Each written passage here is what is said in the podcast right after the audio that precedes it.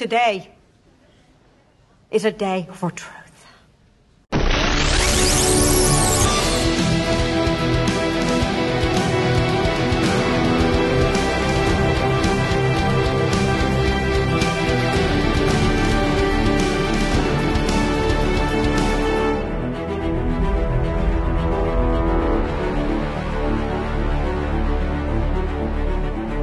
Drei Jahre Wartezeit sind vorbei. Batman wie Superman ist da und lässt gerade weltweit kräftig die Kinokassen klingeln.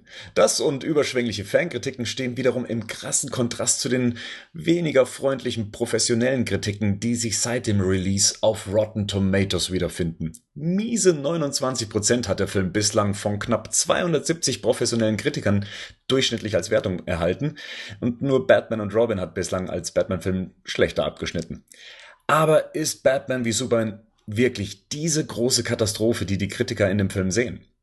Als Fans haben wir darauf sicher einen ganz anderen Blick und ich freue mich endlich mit meinen Badcast-Kollegen über den Film sprechen zu können. Dafür ist die altbekannte Besetzung eingedrudelt. Hier haben wir den Henning, den Rico und den Patrick. Guten Abend. Servus. Make some noise for Batman wie Superman. wir alle haben den Film inzwischen gesehen. Die meisten, glaube ich, sogar zweimal. Patrick, glaube ich, bei dir ist es die Ausnahme. Du hast den Film nur einmal gesehen. Ja, ich werde auch kein weiteres Mal gucken, aber gut. also, ja, aber das ist ein anderes Thema, egal. Mhm. Na gut, das gehört natürlich zum Teil der Besprechung dann eben auch. Wir werden auch gleich hören, warum.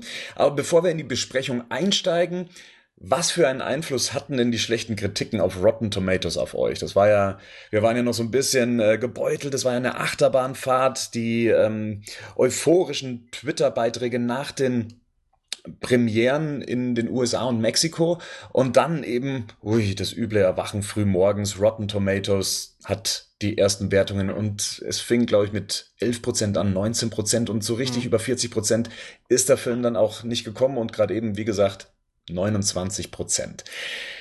Mit was für einer Erwartungshaltung seid ihr dann letztendlich ins Kino gegangen? Hat das überhaupt an euch gekratzt? Mit welcher Einstellung seid ihr in den Film gegangen? Ich hatte echt Lust. Ich war irgendwie froh, dass es diesen, diesen kleinen Dämpfer vorher gab, weil ich durch die Twitter-Reaktion unheimlich gehypt war. Und da dachte ich so, okay, okay, es gibt, es gibt diese zwei Lager, es gibt die Fanlager und die Kritiker.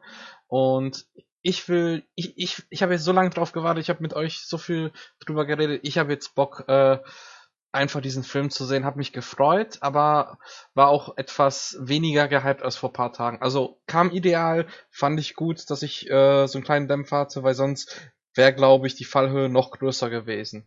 Grundsätzlich gefragt, wie kommst du mit den Kritiken auf Rotten Tomatoes zurecht? Also spiegeln die meistens deine Meinung dann auch wieder oder gab es da schon öfters mal den Fall, dass du gesagt hast, nee, ähm, da so ein Fall wie bei Batman wie Superman, dass es so weit auseinanderdriftet, das gab es schon öfters? Also ich schau, ich schau da nach, meistens aber nachdem ich den Film geschaut habe. Und ich habe da ganz unterschiedliche Ergebnisse. Manchmal trifft es ganz gut, äh, meine Meinung, manchmal überhaupt nicht. Also das ist sehr wir. Ich würde mich nie darauf verlassen. Ich mag es auch generell nicht, irgendwelche Kritikermeinungen zu summieren und dann zu dividieren. Also so dieses formelhafte, gucken wir mal, was der Durchschnitt ist, ist nicht meins. Auch nicht die IMDb-Wertung oder Letterboxd-Wertung. Das sind alles Sachen, äh, finde ich interessant, wie der Film rezipiert wird, aber es beeinträchtigt nicht mein, mein, meine Meinung zu dem bestimmten Film, den ich schaue. Hm. Rico, du so als äh, grundsätzlich begeisterungsfähiger Kinogänger, was haben die Bewertungen mit dir und deiner Erwartungshaltung gemacht? Also diese äh, Rotten Tomato Geschichte ist mir eigentlich relativ, also war mir immer relativ egal. Ähm, ich habe so, wenn ich mich muss aber trotzdem zugeben, dass ich halt, diese ersten Twitter-Dinge, die fallen ja immer recht positiv aus. Es war ja sogar bei diesem letzten Fantastic Four-Film so, dass die ersten Twitter-Meldungen recht positiv waren. Aber der Film an sich, an sich ja nicht. Aber dadurch, dass es so negativ war, war es ein bisschen leicht gedämpft, muss ich schon sagen, was aber, glaube ich, dem Film geholfen hat im Endeffekt. Aber generell lasse ich mich da auch nicht davon. Ich habe so ein paar YouTube-Kritiker, die ich ganz interessant finde, die Rocket Beans zum Beispiel, den ihre, den ihr Kinoformat gucke ich ganz gern, weil die oft eine ähnliche Meinung zu Filmen haben wie ich oder oft ähnliche Sachen bemängeln. Auch die Sachen, die sie bemängeln, kann ich nachvollziehen. Aber so diese, diese, diese großen Kritiken, die, oder ich habe versucht, ein paar durchzulesen, aber da waren noch viele Sachen mit drin, die mir halt einfach, wo mich halt einfach nicht gestört hätten, wenn sie so gekommen wären. Henning, was haben die Kritiken mit deiner Erwartungshaltung auf die Kiste, auf die Kiste gemacht? Ich muss erstmal sagen, dass ich mir eigentlich fest vorgenommen hatte, im Vorfeld des Films gar keine Kritik zu lesen. Ähm, das hat nicht geklappt. Ich habe dann am Mittwoch, äh, am Tag der Preview, irgendwie zu viel Zeit gehabt und dann kamen die ersten Meldungen am Forum und auch, ähm, also bei Batman News, aber auch in anderen Foren wurden dann die ersten Wertungen gepostet und dann habe ich dann schon mal geguckt, dann habe ich auf Rotten Tomatoes, wo ich normalerweise recht wenig unterwegs bin und ich gucke da normalerweise auch nicht, habe ich dann die ersten Sachen gelesen und dann kam ja über den Tag verteilt auch so die ersten deutschsprachigen äh, Pressekritiken und ich muss ganz ehrlich sagen, ich war mächtig abgeturnt. Also ich hätte mich gern weniger davon beeinflussen lassen, aber es hat nicht geklappt, weil ich habe tatsächlich dann gedacht, okay, das wird ein Desaster. Da waren viele Sachen dabei, die meine Befürchtungen, ich hatte ja im Vorfeld schon gesagt, Zack Snyder, ich bin immer noch skeptisch, ähm, diese ganzen Kritiken haben genau das eigentlich bestätigt, was ich im Vorfeld befürchtet habe. Ich muss ehrlich sagen, dass das meine Erwartung. Ich hatte das ja schon im Kurz, ähm, äh, im Kurzfeedback beim Cast gesagt, dass das meine Erwartung schon auf ein absolutes Minimum runtergefahren hatte, weil ich da wirklich gedacht habe, okay, es kommt jetzt ein Desaster auf mich zu. Letzten Endes muss ich sagen, war es für mich und den Film wahrscheinlich sogar gut. Ähm, wie Patrick gerade schon gesagt hat, die Fallhöhe war da nicht ganz so hoch. Mhm. Bernd, wie war es bei dir denn? Kritiken gelesen mittwochs? Du warst ja auch in der Preview. Hast du im Vorfeld Kritiken gelesen oder nicht? Und welchen Einfluss hatten die, wenn du welche gelesen hast? Ich wollte sie nicht lesen. Ich bin tatsächlich nur nach den Prozentwertungen gegangen und es war ein Stich ins Herz. Es war wirklich ein Stich ins Herz. Ja, man ist ja tatsächlich durch die Dark Knight Trilogie so verwöhnt, dass die Filme so im mittleren 90 Prozent Bereich sind und dann, dass der Film dann so schwach anfängt. Das kann doch nicht sein, ja. Und mit jeder guten Kritik, die kam, kamen zwei schlechte hinterher dann habe ich dann gleichzeitig die Sachen gelesen, so von wegen, ja, der Film wäre zu düster, er nimmt sich zu ernst. Ähm, habe ich mir wieder gedacht, ja, okay, vielleicht gefällt mir das ja letztendlich. Und am liebsten hätte ich alles hingeworfen und hätte gesagt, ach, mach doch euren Scheiß alleine, ja. Mich hat es tatsächlich beeinflusst und ich, ich hasse das, ja. Ich hasse das, wenn ich mir vorher Meinungen in den Kopf einpflanzen lasse. Deswegen habe ich konkret keine Kritik durchgelesen, denn tatsächlich erwische ich mich dann dabei, wenn ich es im Vorfeld mache, dass ich in einem Film drin sitze und mir denke, ja, okay, da hatte derjenige recht, da hatte derjenige recht, da hatte derjenige recht. Von dem her war meine Erwartungshaltung tatsächlich auch sehr weit im Boden und ähm, habe mich dann erst damit wieder aufrappeln können, dass ich mir gedacht habe, hey, du hast bis jetzt jedem Zack Snyder-Film irgendwas abgewinnen können. Selbst der ähm, Sucker Punch, der von Kritikern verrissen wurde, der hat mir gut gefallen damals im Kino und habe mir dann gedacht, okay, komm, freu dich weiterhin auf den Film. Das, du hast jetzt drei Jahre auf den Film in Anführungszeichen darauf hingearbeitet. Lass dir das jetzt nicht kaputt machen und bilde dir selber deine Meinung. Und ich glaube, mit der Haltung bin ich dann eigentlich auch ins Kino gegangen. Und ähm, ja, wie du schon sagst, es hat auch geholfen. Ich glaube, den, den Film dann realistisch einzuordnen, ähm, war dann danach weitaus einfacher. Und damit kommen wir dann auch schon zu euren aktuellen Meinungen zum Film. Wir hatten ja schon vorher einen Podcast, in dem wir unsere ersten Meinungen direkt nach der Vorführung äh, versucht haben zu sammeln. Und jetzt ein paar Tage später und teilweise, dass ihr den Film auch schon zweimal gesehen habt. Wie würde eure aktuelle Wertung für Batman wie Superman aussehen? Also, da mache ich mal den Anfang. Ähm, ich bin sehr hin und her gerissen, wobei eher ins Negative. Ich ähm, fand ein paar Sachen gut, wie Lex Luthor, Wonder Woman und Alfred äh, und den atmosphärischen Kampf äh, zwischen Batman und Superman. Dazu dann auch die Brücke zu Man of Steel, die fand ich gelungen. Ähm, recht, recht mies fand ich die Dramaturgie. Äh, ich hatte das Gefühl, ich schaue eher einen Trailer als einen dramaturgisch-narrativen Film. Und ähm, ich fand auch schade, dass nach meiner Meinung, nach meiner These, Snyder die Figur Batman nicht verstanden hat. Was, was ich sehr schade finde, weil äh, Ben Affleck gibt einen tollen Bruce Wayne ab und einen ähm, tollen Batman. Insgesamt würde ich sagen, er gefällt mir besser als Man of Steel, was keine Kunst ist. Ähm, ich würde irgendwie so 4,55 geben, wenn ich Punkte vergeben müsste. Ein, ein Film schöner Optik, aber ähm, ich bin schon gespannt, was die Zukunft mit dem neuen Cut bringt. Also 4,5 von 10. Deckt sich das auch mit deiner ersten Meinung, die du direkt nach dem Film hattest? Ähm, die ist eigentlich ziemlich gleichbleibend geblieben. Ich war etwas emotionaler. Also meine Freunde, wo die den Podcast gehört haben, haben gesagt, oh, du klingst aber traurig nach dem Fazit. Ähm, die ist geblieben. Ähm, ich habe das Gefühl, ich finde eher mehr negative Sachen als positive Sachen, aber die Optik und die genannten Punkte, die ich positiv finde, bringen das doch noch irgendwie ins Mittelmaß. Ich bin ja auch immer noch irgendwie Fan. Ne? Also äh, wäre ich jetzt kein Batman-Fan, würde ich glaube ich den Film nochmal in eine Ecke schlechter finden, aber das ist jetzt Spekulation. Du warst ja nicht alleine im Kino, oder? Genau, ich war mit ähm, Christian, den haben wir auch gehört bei den Erwartungen von Second Unit und ähm, der fand den Film angenehm, im Gegensatz zu Man of Steel, fand ihn sogar besser als, äh, fand ihn deutlich besser als Man of Steel und fand ihn irgendwie okay. Und ähm, ja, er hat mich nur angeschaut und meinte so, jetzt weißt du, wie, wie ich mich vor äh, drei, vier Jahren mit Man of Steel gefühlt habe. Also er hatte Spaß, aber auch nur, weil er wirklich kaum Interesse hatte, sondern auch mir zuliebe äh, ins Kino mitgekommen ist. Okay, dann von hier aus nochmal vielen Dank auch ähm, an die Second Unit. Vielen Dank für die eingesprochene Erwartung, hat uns sehr gefreut. Wer möchte als nächstes seine Meinung kundtun? Vielleicht mal ich als ein bisschen positiver. Bei mir hat der Film, also ich habe ihn zweimal jetzt gesehen. Ich habe ihn einmal auf ähm, Deutsch im IMAX-Format gesehen, einmal auf Englisch in der normalen Kinofassung. Und ja, nach dem zweiten Mal hat sich eigentlich meine Wertung, also auch als eher als Fan ähm, bestätigt, weil ich finde so Wertungsdinger eh immer ein bisschen schwierig, weil halt eins bis zehn das deckt halt nicht das ab, wie man Film bewerten kann, finde ich, weil da gibt's halt ganz viele andere Sachen, die damit reinspielen. Aber so, wie ich den Film gesehen habe, den Leuten, wo ich ihn gesehen habe, bleibe ich bei meiner acht, auch nur um mich ein bisschen von euch abzusetzen. Und weil er mir auch wirklich gefallen hat. Ich mochte die Charaktere eigentlich alle. Mich hat dann niemand wirklich gestört. Ich ja, aber trotzdem sehe ich auch, dass der Film auch Probleme hat. Also die kann man auch nicht von der Hand weisen und trotzdem bin ich optimistisch für die Zukunft und, und hoffe das und bin mir sicher, dass ich da noch weiterhin noch weitere Jahre gut unterhalten werde. Deine Wertung war jetzt nochmal eine? Acht, eine Acht. Eine Acht von zehn. Auch du warst nicht alleine im Kino? Nee, ich war mit äh, meiner Freundin zweimal, die, die habe ich zweimal mit reingeschleppt an den Haaren. Und auch ähm, äh, beim ersten Mal waren noch Freunde von mir dabei. Ähm, meine beiden besten Kumpels waren mit dabei, denen ihre Freundin war dabei von dem einen.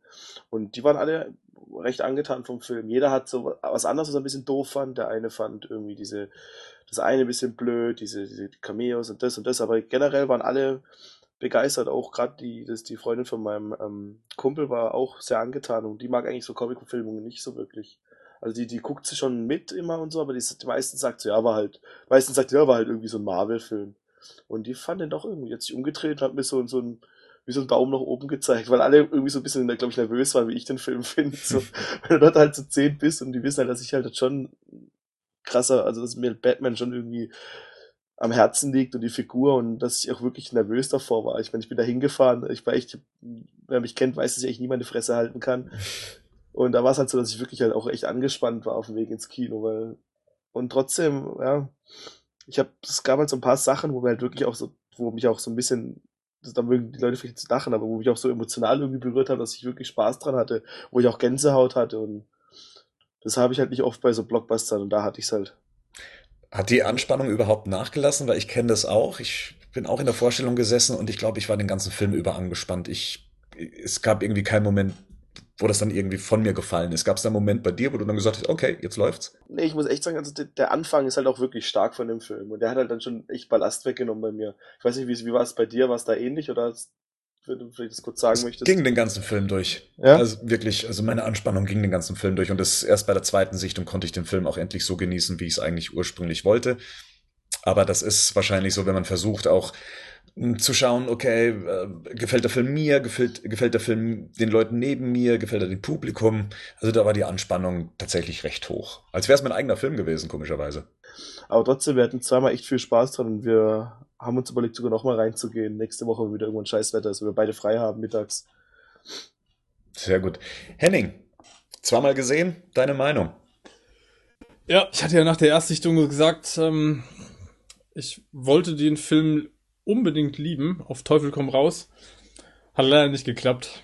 Ähm, sechs Punkte hatte ich, glaube ich, nach der Erstsichtung äh, gegeben, abends, als ich den Kommentar für den Kurzcast eingesprochen habe.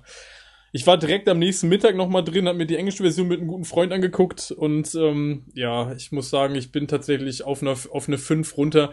Ich muss dazu aber sagen, dass ich diesen Film ganz, ganz schwierig für mich einordnen kann. Also Ich würde sagen, so aus filmkritischer Perspektive würde ich dem Film eine 5 von 10 geben, ähm, wenn ich die Fanboy-Brille aufsetze und wirklich sage, okay, ich ähm, mache mir das, was eigentlich nicht so schön war, versuche ich mir irgendwie schön zu machen, dann lande ich bei einer 7 von 10 durch die DC-Fanboy-Brille. Ansonsten eine 5 von 5. Der Film, der Film macht vieles, macht vieles richtig, hat viele gute Ansätze, macht aus meiner Sicht dann aber mindestens genauso viel verkehrt, von daher lande ich dann bei einer für, für mich, und das muss ich dazu sagen, bei einer soliden 5. Also ich muss dazu sagen, dass ich sowas wie Star Wars zum Beispiel, den letzten, der würde bei mir auch nur eine 6 bekommen. Also ich bin mit dem, mit dem Ranking, für mich geht das Ranking jetzt nicht nur bis 5, ist ja so gerade ein bisschen das Problem für mich auch, dass viele Leute denken, eine 5 sei eine unterirdische Bewertung. 5 ist auf einer Skala von 1 bis 10 einfach Mittelmaß und genau da landet der Film für mich auch. Weil du gerade noch nach den, nach den Gasteinschätzungen gefragt hast, ich auch meiner Freundin drin. Die fand ihn nach der Erstsichtung auch ganz gut. Bei der hat sich, glaube ich, der Eindruck eher so ein bisschen relativiert durch dann das, was äh, wir im Nachgang halt gemacht haben und das, was. Ihr hattet sechs oder was? Nee, ich rede eher davon, dass. Ähm ich hoffe, das schneidest du dann später. Wir haben doch keinen Sex. Halunke. Ja. Ähm, äh, nee, ich rede eher davon, dass wir uns ja relativ viel zusammen noch angeguckt haben dazu zu dem Film. Wir natürlich relativ viel darüber geredet haben. Ich ja so meine, meine Sichte gestellt habe und so viele Dinge dann so, ja, das stimmt eigentlich, ist mir beim ersten Schauen gar nicht so aufgefallen. Der gute Freund von mir, schöne Grüße von hier nochmal an ihn, mit dem ich ähm, in der Zweitsichtung war, der hat dem Film eine 7 von 10 gegeben. Der hat sich gut unterhalten gefühlt, ist jetzt auch nicht unbedingt ein Comic-Junkie und hat eigentlich gesagt, für ihn hat das eigentlich in dem Film selber alles irgendwie gepasst und war einigermaßen rund. Wie man wahrscheinlich schon beim letzten Badcast bemerkt hat, ist es mir relativ schwer gefallen, den Film zu bewerten. Inzwischen glaube ich auch zu wissen, warum. Also Henning und ich haben, glaube ich, die gleiche Brille, ähm, weil der Film spaltet mich als Fan und als Fan gleich zweifach und zwar als Batman bzw. DC-Fan und dann eben auch als Filmfan.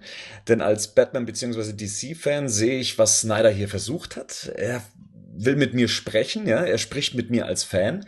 Er gibt mir reihenweise Anspielungen, die ich als Insider verstehe. Und ich als Fan kann mir natürlich alles zusammenreimen, was der Film nicht erzählt. Und somit kann ich es auch verstehen. Und somit beklatscht mein Hirn auch das, was ich da auf der Leinwand sehe. Und das besonders, wenn es um Batman geht. Und auch mal abgesehen davon, dass der Film auch wunderschön gefilmt ist, äh, wie gut der Soundtrack damit reinpasst teilweise und das Sounddesign und dass es generell technisch kaum was zu bemängeln gibt. Aber ich bin ja auch ein Filmfan, ja, und als Filmfan sehe ich wiederum all die Fehler, all die Schwächen, die der Film hat. Und da kann ich die Kritiker teilweise verstehen, weil der Film hat absolute Schwächen in der Dramaturgie, in der Erzählweise, im Schnitt und auch in der Fokussierung. Und manchmal wusste ich auch gar nicht, was will der Film denn jetzt auch eigentlich sein? Will er ein Superman-Film sein? Will er ein Batman-Film sein oder möchte er ganz schnell zur Justice League überleiten? Und ja, deswegen habe ich mich recht schwer getan, den Film dann auch grundsätzlich zu bewerten, weil wer hat jetzt in mir recht? Der Fan des äh, Batman-Universums oder der Filmfan, den, der ich auch schon mein, mein Leben lang bin. Und ähm, das letzte Mal schwankte meine Bewertung so zwischen sieben und acht. Und jetzt nach der zweiten Sichtung und einigen Überlegungen, Überlegungen gebe ich den Film mit einer aufgesetzten Fanbrille wackelige sieben von zehn.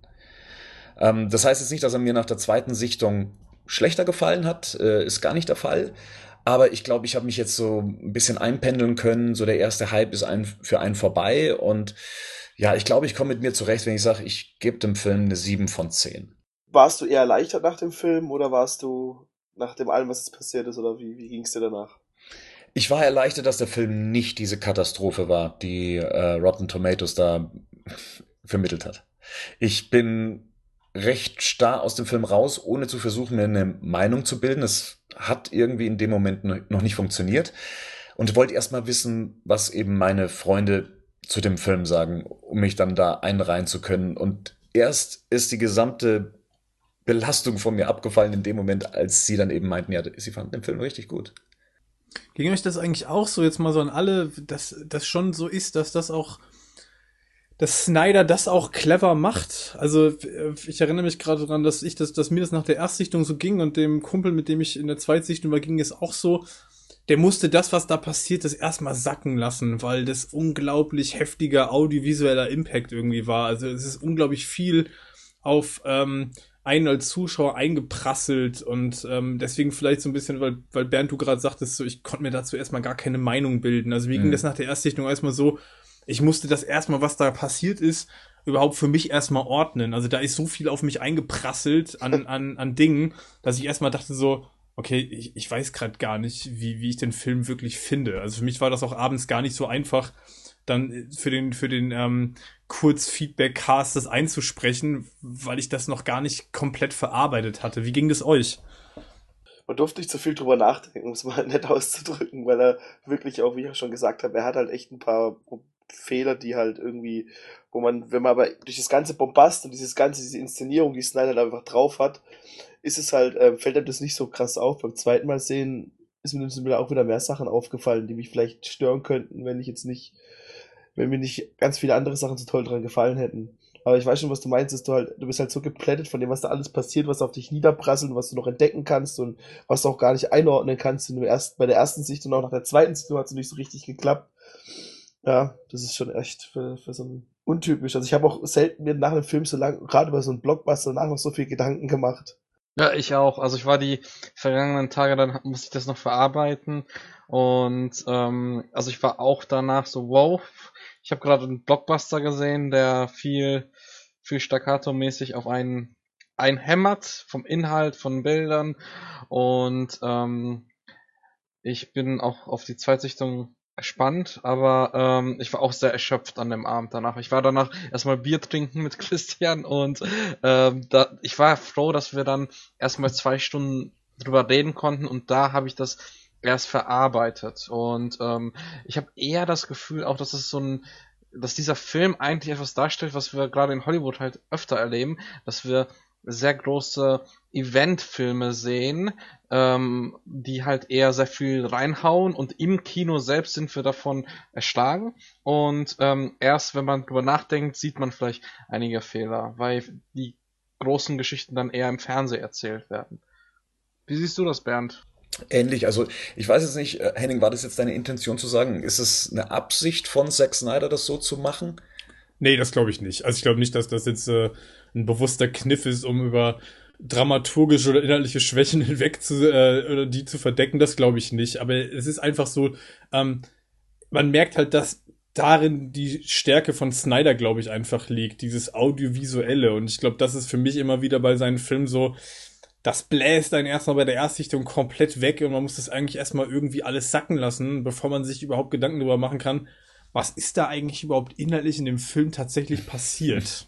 Also zumindest ging mir das so, und das ging mir eigentlich bei, muss ich dazu sagen, bei fast allen sechs Snyder-Filmen bisher so. Ja, das kann ich bestätigen. Also Sucker Punch, den ich vorher schon angesprochen habe, als ich den damals im Kino gesehen habe, da gibt's diese Sequenz gegen diesen riesigen Samurai, der mit der Musik von Björk unterlegt ist die Sequenz ist so perfekt geschnitten und mit dieser Musik untermalt. Das ist ein Augen- und Ohren-Porno für mich. Und ich weiß noch, wie damals mein Kumpel, mit dem ich im Kino war, der sich dann zu mir rübergelehnt hat und gesagt hat, Zack Snyder ist ein Gott. ja, und es nur anhand dieser Szene. Und er schafft es halt tatsächlich mit solchen Sachen nicht abzulenken, nicht absichtlich zumindest, aber du hast auf einmal irgendwie, du, du hast so eine Euphorie in dir, ja, du hast so Glückshormone, du hast halt gerade was gesehen, was du vorher so noch nie gesehen hast, dass das halt wirklich so andere Gedanken komplett wegwischt. Also von dem her, ja, ich kann das bestätigen, ähm, in all seinen Filmen bislang, die ich von ihm gesehen habe, bis auf vielleicht seinen ersten Horrorfilm, den er damals gedreht hat, da, da wurde damit noch nicht so viel gespielt. Aber Watchmen, ja, 300, bei Man of Steel jetzt weniger, würde ich sagen. Aber bei äh, Sucker Punch auf jeden Fall, ja.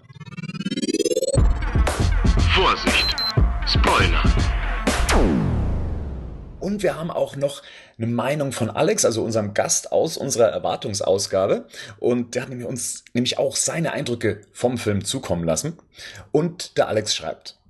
Obwohl ich am Montag noch gesagt habe, dass ich mich von Meinungen der Filmkritiker weniger beeindrucken lasse, war ich heute Morgen, also das war nach den Rotten Tomatoes News, sehr geschockt und zugleich irritiert, was die ersten Kritiken betraf. Doch dann war es soweit. Endlich hatte das Warten ein Ende. Auf batmannews.de habe ich den Film mit toller Film bewertet. Hier meine Pros und Kontras. Im Großen und Ganzen bin ich hellauf begeistert. Tolle schauspielerische Leistungen aller Darsteller, spektakuläre Effekte und tolle Bilder. Musik und Sound im Kino kamen richtig bombastisch rüber. Der Scene zur Ermordung und Beerdigung der Waynes gefiel mir sehr gut. Lieblingsszenen, Verfolgungsjagden mit dem Batmobil und die Rettung von Martha Kent. Wonder Woman war wirklich sehr gut. Was mich nur noch zum Grinsen brachte, war Bruce Training, äh, die Chemie zwischen ihm und Alfred sowie sein Playboy-Leben und dass er den Weinkeller der Waynes mit irgendeinem Mädel im Bett, äh, im Bett aussüffelt. So, nun zu den Kontras. Dinge, die nicht erwähnt wurden oder ich kurz nicht aufgepasst habe. Was ist mit Robin passiert? Was ist mit Wayne Manor passiert? Warum hat der Typ im Rollstuhl die Schecks von Bruce abgelehnt? Hat sich Batman nach dem Kampf mit Superman im Batwing umgezogen? Warum regnet es in Gotham, aber in Metropolis nicht, wenn es doch Nachbarstädte sind? Und er fand die Cameo-Auftritte in Form von Videoaufzeichnungen in Lex-Dateien zu plump. Er benennt es als Smallville-Style. Und er sagt abschließend, naja, es wird nicht mein letzter Batman wie Superman Kinobesuch sein und er freut sich über unsere Meinungen. Und ich glaube, das ist jetzt so der passende Übergang dann eben auch über unsere Meinungen zu speziellen Sachen äh, zu sprechen. Äh, Alex hat ja hier so ein paar Sachen aufgezählt. Ich denke, das ein oder andere wird auch bei uns ein Thema sein. Ich würde mal sagen, ähm, wir steigen ein mit den Figuren des Films, denn so versucht ja ein Film sich eigentlich auch aufzubauen, erstmal die Charaktere vorzustellen. Und ich würde mal sagen, wir unterteilen zwischen Hauptfiguren und Nebenfiguren. Und das hier ist ein Batman-Podcast. Dementsprechend würde ich gerne eure Meinung hören zu Ben Affleck als Batman beziehungsweise als Bruce Wayne. Konnte euch überzeugen? Auf jeden Fall. Also das war für mich das Highlight im Film. Die Trailer haben das schon suggeriert. Ich fand ihn sehr gut, vor allem auch im Zusammenspiel mit Alfred, das habe ich schon mal gesagt. Und ich, ich mochte halt so diese kleinen Sachen, wie, wie Alex gerade auch geschrieben hatte, halt im, im Bett sehen wir zwar das Mädel liegen und die paar Weine ausgetrunken und ähm, allgemein so dieser frustrierte Millionärsblick, äh, Milliardärsblick, das hat mir gut gefallen und ich hatte auch das Gefühl, einen, einen Bruce Wayne zu sehen, wie ihn auch die Animated Series gezeigt hat oder Dark Knight Returns bis, bis zum gewissen Teil, wobei er hier natürlich jünger ist als in Dark, äh, Dark, Dark Knight Returns. Und ähm, also das war absolut top und äh, ich würde sogar für mich sagen, der beste Bruce Wayne. Filmisch. Würde dir da weitestgehend zustimmen? Also für mich äh, eins der Highlights des Films. Kann da tatsächlich jetzt wenig Kritischeres dran sehen. Wobei das Einzige, was ich, was ich was ich schwierig fand, war ähm, teilweise die Psychologie des Charakters nachzuvollziehen. Also ich kann es mir, da kommen wir wahrscheinlich zu einem der großen Kritikpunkte mhm. des Films. Ich kann mir das aus Fanperspektive mit, meinem, mit dem ganzen Hintergrundwissen, das man hat, auch die Vorlagen, die man kennt, kann man sich das alles irgendwie zusammenbasteln und man, man schafft sich so ein bisschen sein eigenes Bild irgendwie von Bruce Wayne und Batman in dem Film. Ich finde aber, dass der Film sich schon hätte noch ein bisschen mehr Zeit nehmen können, um hier und da die Psychologie des Charakters besser auszufeilen und auch besser darzustellen. Das hat mir manchmal so ein bisschen in dem, kam, kam in dem Film auf jeden Fall ein bisschen zu kurz. Ähm, was ich noch ja, ich weiß nicht, ob das wirklich zur darstellenden Figur gehört. Wir haben hier aber anscheinend einen Wechsel. Also Batman scheint tatsächlich in dem Film selber eine Art ähm, naja, schon, schon eine, eine, eine, eine Gangstufe höher zu schalten. Also es gibt ja diese Szene, wo er, wo er ähm, die Einführung eigentlich, also ne, die, die, die Einführung des Charakters in dem Film, die Szene mit dem Gangster, den er verhört, den er dann, dem er dann auch sein Brandmarking verpasst, ähm, das ist so ein, das ist so eine Szene, äh, bei der danach ja im Nachgang deutlich wird, als Alfred ihn darauf anspricht, auf die Schlagzeilen in der Zeitung, ähm, neue Regeln ähm, wo irgendwie klar wird, okay, anscheinend ist das nicht die Art, wie er sonst agiert. Ähm, da hätte ich mir vielleicht vorher auch im Film nochmal gewünscht, dass das irgendwie klarer dargestellt wird, dass das jetzt wirklich eine, eine, eine Veränderung ist, vielleicht nochmal tatsächlich eine, eine Stufe höher, eine Stufe brutaler für, für Batman, weil es auch in dem Film so dargestellt wird, als wenn das nicht die ganze Zeit auf diesem Gewaltlevel ähm, gewesen wäre. Und ich finde, hier und da ähm, hätte man in dem Film Batman vielleicht ein bisschen mehr Raum geben können, um das klarer zu machen. Mhm, das ist auch so ein Eindruck, den ich habe. Ich habe generell den Eindruck, was die gesamten Charaktere angeht, dass man uns im Vorfeld versucht hat, und da meine ich jetzt uns Fans, die das aktiv alles mitverfolgt haben, uns Informationen an die Hand zu geben, die im Film gar nicht so ausgespielt werden. Also Batmans Alter zum Beispiel hat keine große Rolle gespielt in dem Film. Ja, stimmt. Gar keine eigentlich. Also, Nee. außer dass man halt weiß, dass er schon länger Batman ist, aber. 20 Jahre, ne? Das, Genau, das ist, glaube ich, ja. im Dialog zwischen Alfred sagt, glaube ich, 20 Jahre Gotham. Also er weiß, man weiß, okay, er ist 20 Jahre unterwegs, aber mehr weiß man eigentlich nicht. Sogar der Dialog aus den Trailern wurde ja rausgenommen, wo er sagt, dass er alt wird. Der ist abgeändert worden, ja, ne? genau. Sein Alter spielt überhaupt keine Rolle. Er ist weder, hat er irgendwelche, was ich gut finde, also, dass er keine Altersschwächen hat oder dass er irgendwie langsamer geworden ist. Er ist im Prinzip könnte man meinen, es wäre auch ein Batman, der in der Mitte seiner Zeit ist, nicht am Ende, wie es oft vorher irgendwie angekündigt wurde, dass es am Ende seiner Batman-Karriere ist. Aber Bernd, du hattest gerade noch angefangen, ähm, es werden uns Sachen an die Hand gegeben, die dann im Film selber gar keine Rolle spielen. Hast du dafür noch mal Beispiele jetzt, außer das Alter vielleicht, oder war das so der einzige Punkt, den du im Kopf hattest? Nee, das ist natürlich auch, dass er in dem Seehaus lebt zum Beispiel. Ja, ähm, was ist mit Wayne Manor passiert? Ja. Also das sind lauter so Sachen, die im Hintergrund sich abspielen und man eine Geschichte vermutet, aber das auch nur, weil wir uns schon so akribisch damit auseinandergesetzt haben.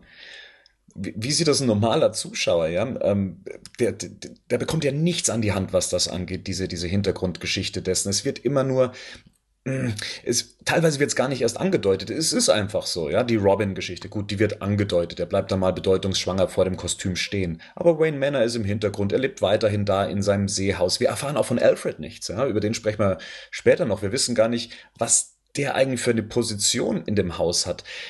Da- Das sind so Sachen, die mir aufgefallen sind, die uns vorher noch versucht wurden, durch andere Werbemittel irgendwie an die Hand zu geben, aber letztendlich sich in dem Film ja, gar nicht ausgezahlt haben. Apro Robin-Kostüm. Ich habe tatsächlich äh, Leute auch ähm, gesprochen, die gar nicht realisiert haben, dass das ein Robin-Kostüm sein soll. Also de der Schnitt ist so schnell, dass ich glaube, dass es für Nicht-Comic-Fans schwierig ist zu erkennen, dass das überhaupt ein Robin-Kostüm sein soll. Also da haben einige Leute, mit denen ich gesprochen habe, gedacht, das sei einfach ein altes Batman-Kostüm. Oder es sei tatsächlich so ein altes Joker-Kostüm. Also so schnell ist es gar nicht für den Nicht-Fan zu erkennen, was es überhaupt sein soll. Also die Frage ist natürlich, ist es für den Film halt wichtig, ähm, um das zu verstehen, ähm, ist so ein bisschen die Frage, ne, Bernd, ist das halt, muss man, muss man als Nicht-Fan diese Geschichte irgendwie erklärt bekommen oder nicht? Oder funktioniert der Film auch so? Aber ich finde es trotzdem schwierig, weil es tatsächlich oft so ist, dass man sich die Hintergrundgeschichte als Fan so ein bisschen selber zusammenstricken muss aus allem, was man irgendwie weiß und schon kennt oder im Vorfeld zu dem Film vielleicht auch schon gelesen hat. Absolut, das ist ja das, woran der Film im Gesamten krankt, also dass wir als Fans vieles verstehen und denken zu meinen, zu wissen, was Zack Snyder hier eigentlich erzählen wollte. Und ja, die, ich hätte mir viel mehr gewünscht, dass wir mehr zu Bruce Wayne auch erfahren, weil es natürlich ähm, auch mehr die Dramatik des, Charak des Charakters dann eben auch beleuchtet. Dass er jemanden verloren hat. Gut, es gibt hier und da den einen Dialog, aber es gibt halt eben auch optische Sachen, wo man sieht, wie halt gesagt, Wayne Manor, was ist da passiert? Ähm, was ist mit dem Robin passiert? Was ist aus Bruce Wayne überhaupt äh, geworden? Ja, wir sehen einen Bruce Wayne, der trinkt. Wir sehen einen Bruce Wayne, der Medikamente nimmt. Ja. Äh, Das wird so ganz klein, unterschwellig hier und da platziert, aber der normale Zuschauer bekommt das eigentlich kaum mit. Äh, Henning, du hast mich darauf hinweisen müssen, dass äh, Bruce Wayne anscheinend sehr viele Tabletten zu sich nimmt. Es gibt diese eine Szene, wo er im Seehaus, wir hatten das gerade schon, wo er im Seehaus aufwacht, die Szene, wo er neben der Frau aufwacht, die auch nicht näher ja irgendwie beleuchtet wird, wer das jetzt ist, spielt wahrscheinlich auch keine Rolle, soll ein bisschen das Playboy-Leben von Bruce Wayne darstellen. Dann steht er auf, nimmt sich ein Glas Wein und man sieht dann im Schwenk über den Nachttisch, dass der Nachttisch ähm, eigentlich mit Tablettendosen voll ist. Und da habe ich mir im, im Film schon gedacht, okay, ja, kann ich mir jetzt aus dem Kontext irgendwie denken, ne, ein Schmerzmittel oder was auch immer, aber das sind so Sachen, man kann jetzt, wenn man dem Film positiv schmeicheln will, sagt man, das ist subtil. Wenn man das kritisieren will, sagt man, okay, das sind irgendwie Sachen, äh, die werden angeteased, aber es gibt dafür gar keine Erklärung. Und dann ist so die Frage, ja, muss ich sie halt dann zeigen? Also das war für mich ja schon eine Frage im Nachhinein, auch die ich jetzt noch interessant finde, so, wie ist eigentlich der Zustand Genau, von Bruce also Wayne ich genau? fand fand sehr Also- schade, dass generell kaum, ich habe keinen, nicht den Eindruck, dass irgendwelche Charaktere dahinter stehen, sondern irgendwelche ähm, platten Figuren, die halt, okay, wir nehmen die und die und die Figur und beispielsweise hatte ich auch das Gefühl in dem Film, ähm, dass, dass wir nicht in Batman sehen, sondern eher an Terroristen. Warum äh, komme ich zu dieser Aussage oder warum denke ich so? Ist ganz einfach. Und zwar, weil äh, ich immer als eine Stärke von Batman gesehen habe, dass er auch selbst über sein Halten reflektiert. Als Bruce Wayne oder Batman ist ja da völlig egal, auf jeden Fall meistens mit Alfred. Und ich fand das sehr schade, dass wir halt diese Reflexion nie gesehen haben. Ich hatte das Gefühl, dass, dass wir hier nicht nur Charaktere sehen, sondern einfach nur grimmige Gestalten, wenn wir jetzt Batman und Superman nehmen, die sich gegenseitig halt grimmig anschauen und nicht Ideologien oder oder irgendwelche persönlichen ähm, dreidimensionalen Charaktere und das fand ich halt sehr schade, dass wir nicht mal eine Szene gesehen haben, wo Bruce Wayne auch gesagt hat, äh, hat hör mal, das was ich mache ist gerade nicht so nicht so cool. äh, lass uns noch mal ein bisschen äh, Abstand nehmen und die Lage mal gesondert sehen, weil das macht ja doch eigentlich auch Batman als Figur aus, dass wir halt einen, einen, einen Charakter haben, der sehr viel auf Logik baut und sehr viel ähm, aus der Distanz auch schaut. Aber vielleicht gehen wir da schon ein bisschen zu sehr ins Detail. Weiß nicht. Ist das zu sehr ins Detail, Bernd? Hm, ich würde gesagt, ich würde sagen, das gehört genau Ach, dazu. Ja. Und meine Frage wäre jetzt auch gewesen, was hättest du denn für ein Beispiel, wo du das festmachst, dass Batman normalerweise ähm, viel über sich reflektiert, weil er tut's in dem Film ja doch, beziehungsweise er ist ja zu, inzwischen zu einer Meinung zu sich gekommen und zwar, dass er sagt, wir sind Kriminelle. Das waren wir schon immer. Ja, aber zu dem Zeitpunkt, wo er aufhört, ähm, moralisch, eine, einen moralischen, ich nenne es immer Kompass zu haben. Also dass er sagt, hey, äh, okay, da ist dieses, diese Alien-Gestalt. Ich finde sie jetzt, also ich, ich persönlich finde sie jetzt im Filmkontext gut aufgebaut, diese Motivation, dass Bruce Wayne sauer wird. Aber ich hätte mir dann nochmal eine Szene gewünscht, wo beispielsweise Bruce Wayne mit Alfred sagt, hör mal, wie siehst du das? Hör mal, wie, wie, ähm, eine, ich hatte das Gefühl, wir sehen am Anfang Bruce Wayne in dieser tollen Man of Steel Sequenz, wo er äh, die 9-11 Bilder vor sich hat und ja, dann, dann habe ich nur noch das Gefühl gehabt, dass er nach vorne pirscht, ohne drüber nachzudenken. Und ich hätte halt, lass es nur zwei, drei Zeilen mit Alfred sein, oder lass es mal ähm, irgendwie äh, im Kampf mit äh, Superman, weil da, da, da, das hat mich auch so gestört. Superman kommt auf ihn zu und sagt, hey, äh, Lex Luthor und die erste Reaktion von Batman ist Bam, bam, bam. Und nicht einfach mal ausreden zu lassen oder irgendwie mal, ähm, mal zu sehen, was seine Umwelt, wie seine Umwelt überhaupt drauf ist. Weil der hat sich, äh, der Charakter Bruce Wayne und Batman haben sich darauf so versteift, dass, dass dieser 11. September-artige Tag passiert ist und greift nur noch nach vorne. Und das fand ich halt, also ich habe das Gefühl, Zack Snyder kann, kann keine Nuancen inszenieren, in diesem Film zumindest. Und ähm, bei Watchmen war das ja was anderes, aber ähm, in diesem Film gibt es keine Nuancen. Es gibt nur dieses Schwarz und Weiß und das finde ich halt sehr schade. Dass wir nicht einen Batman haben, der vielleicht über die Stränge geht, aber sich dessen bewusst ist. Das wäre doch wahnsinnig spannend. Und das haben wir ja auch in, ähm, in dem äh, Frank Miller Dark Knight Returns, wo wo der gealterte Bruce Wayne sich dessen bewusst ist, dass er einige Mal übers Ziel hinausgestoßen ist, aber immer noch, immer noch weiß, ey, ich, ich muss aufpassen, dass ich mich nicht komplett verliere. Aber seht ihr wirklich Batman als jemand, der arg reflektiert ist? Ich habe eigentlich Batman immer als jemand gesehen, der sich dessen bewusst ist, was er macht, aber trotzdem im, so weit geht, wie er halt gehen kann. Und hier geht er schon noch mal ein bisschen weiter. Ich habe immer Batman als jemanden gesehen, dem ins Gewissen gesprochen werden genau, muss. Das, dass ein Alfred ihm ins Gewissen äh, reden muss, dass ein Robin ihm äh, reinredet, äh, eine, eine Barbara, äh, ein Commissioner und er zieht sich dann zurück, denkt dann drüber nach und ja, dann vielleicht wird dann der harte Kern dann gebrochen in dem Moment. Im Film haben wir, glaube ich, so das Problem, dass, weil Patrick gerade nochmal The Dark Knight Returns, äh, ne, das Comic, das ja hier auch eine relativ große Inspirationsquelle und Vorlage für. Zumindest optisch. Ja, auch optisch für vieles her halt auf jeden Fall als Vorlage für ein äh, Panels. Ähm, ähm, ich glaube, wir haben hier einfach das Problem, was wir filmisch immer haben. Wir haben halt keine inneren Monologe. So, und das ist halt das Thema, ne? gerade, das ist ja gerade eine große Stärke ähm, bei The Dark Knight Returns und generell bei den Werken von Frank Miller, dass die, dass die inneren Monologe halt immer sehr stark sind und halt in sehr, äh, in sehr hoher Quantität auch vorkommen. Und auch ähm, das haben wir hier das Problem und das ist so das, was, wo Bernd, was du gerade sagtest, ähm, wir bräuchten jetzt eigentlich jemanden, der diese Aufgabe irgendwie übernimmt, so diese innere Reflexion als Gesprächspartner irgendwie für den Zuschauer erlebbar zu machen. Und ich glaube tatsächlich, dass hier so ein bisschen eine verpasste Chance da ist, Alfred in diese Position reinzubringen, weil ich habe zum Beispiel bisher immer noch nicht verstanden, ähm, oder kann das nicht für mich richtig einordnen, dieser, dieser Dialog, den wir gerade schon angerissen haben. So neue Spielregeln, wir sind Kriminelle, Alfred. Das waren wir schon immer. Aber das ist es. Also, das war's das wird danach nicht nochmal aufgegriffen. Also da wird irgendwie schon klar, okay, Alfred hat dazu anscheinend eine Position, findet das vielleicht nicht mehr ganz so gut, in welche Richtung das gerade geht. Aber das wird danach nicht aufgegriffen. Ich glaube, das ist das, was Patrick meint, wenn er sagt, naja, diese Reflexion wird mir hier nicht gezeigt, so, ich kann das nicht nachvollziehen, so, dass, dass, dass, ähm, dass Bruce Wayne oder Batman überhaupt noch sowas wie einen eigenen moralischen Kompass besitzt, weil es wird irgendwie nicht deutlich. Man hat hier so ein bisschen das Gefühl, dass Batman sehr obsessiv gezeigt wird. Ich glaube, das gehört zur Psychologie von Batman sowieso immer dazu. Das ist eine obsessive Figur.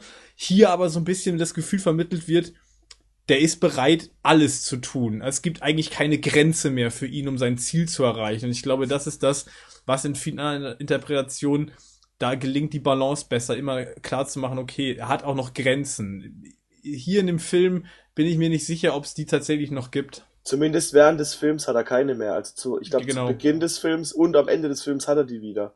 Aber so während des Films verliert er die halt komplett irgendwie. Aber zu Beginn des Films hat er die noch. Was meinst du denn? Nein, also ich, so wie ich jetzt denken würde, weil er durch diesen Dialog, wo du gerade meintest, ja. ähm, das, wo, wo er mit Elfenwohr die Zeitung sieht, scheint er ja davor irgendwann mal ähm, anders gewesen zu sein. Und am Ende des Films ist er auch wieder anders zu sein. Das heißt, würde ich mal behaupten, dass bevor diese Attacke in, die, äh, in Metropolis war, oder dieser, ähm, dieser Kampf in Metropolis mit, ähm, mit Zod, würde ich ja behaupten, dass Batman wahrscheinlich anders agiert hat davor. Wir wissen es natürlich nicht, weil wir den Film nicht gesehen haben. Wir können es nur von den Comics, die wir davor gekriegt haben, ähm, so ein bisschen herleiten. Und da scheint er anders gewesen zu sein. Das heißt, es muss für ihn auch wieder ein dramatisches Erlebnis gewesen sein. Diese, es sind aber Sachen, die im Film halt nicht gezeigt werden. Deshalb ist es natürlich, ähm, man muss sich selbst zusammenreiben. Das ist ja, glaube ich, allgemein das Problem, was der Film hat.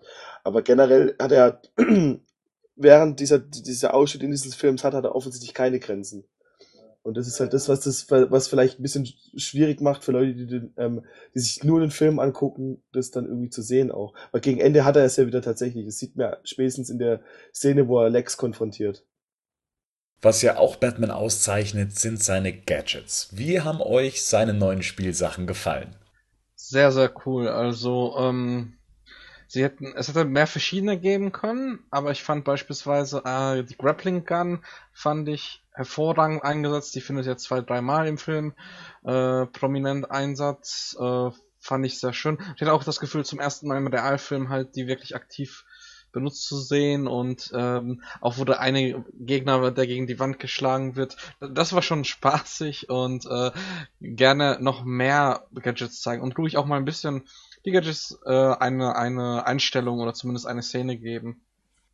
Hervorragend fand ich auf jeden Fall die äh, Szene in der Lagerhalle, wo er die Gewehre ausschaltet. Also das war ja, ja. auch so ein bisschen eine Anlehnung an die Arkham-Spiele, ja. ne, dass er da zuerst irgendwie auf die Gewehre schießt und die damit äh, untauglich macht. Ähm, das fand ich zum Beispiel ein super sinnvollen und auch realitätsnahen Einsatz von Gadgets, weil das in den Arkham-Spielen für mich auch immer absolut Sinn gemacht hat, dass Batman irgendeinen Weg findet, irgendwie Schusswaffen zumindest äh, untauglich zu machen, bevor er Leute angreift. Also weil das einfach aus Batmans Sicht absolut Sinn macht.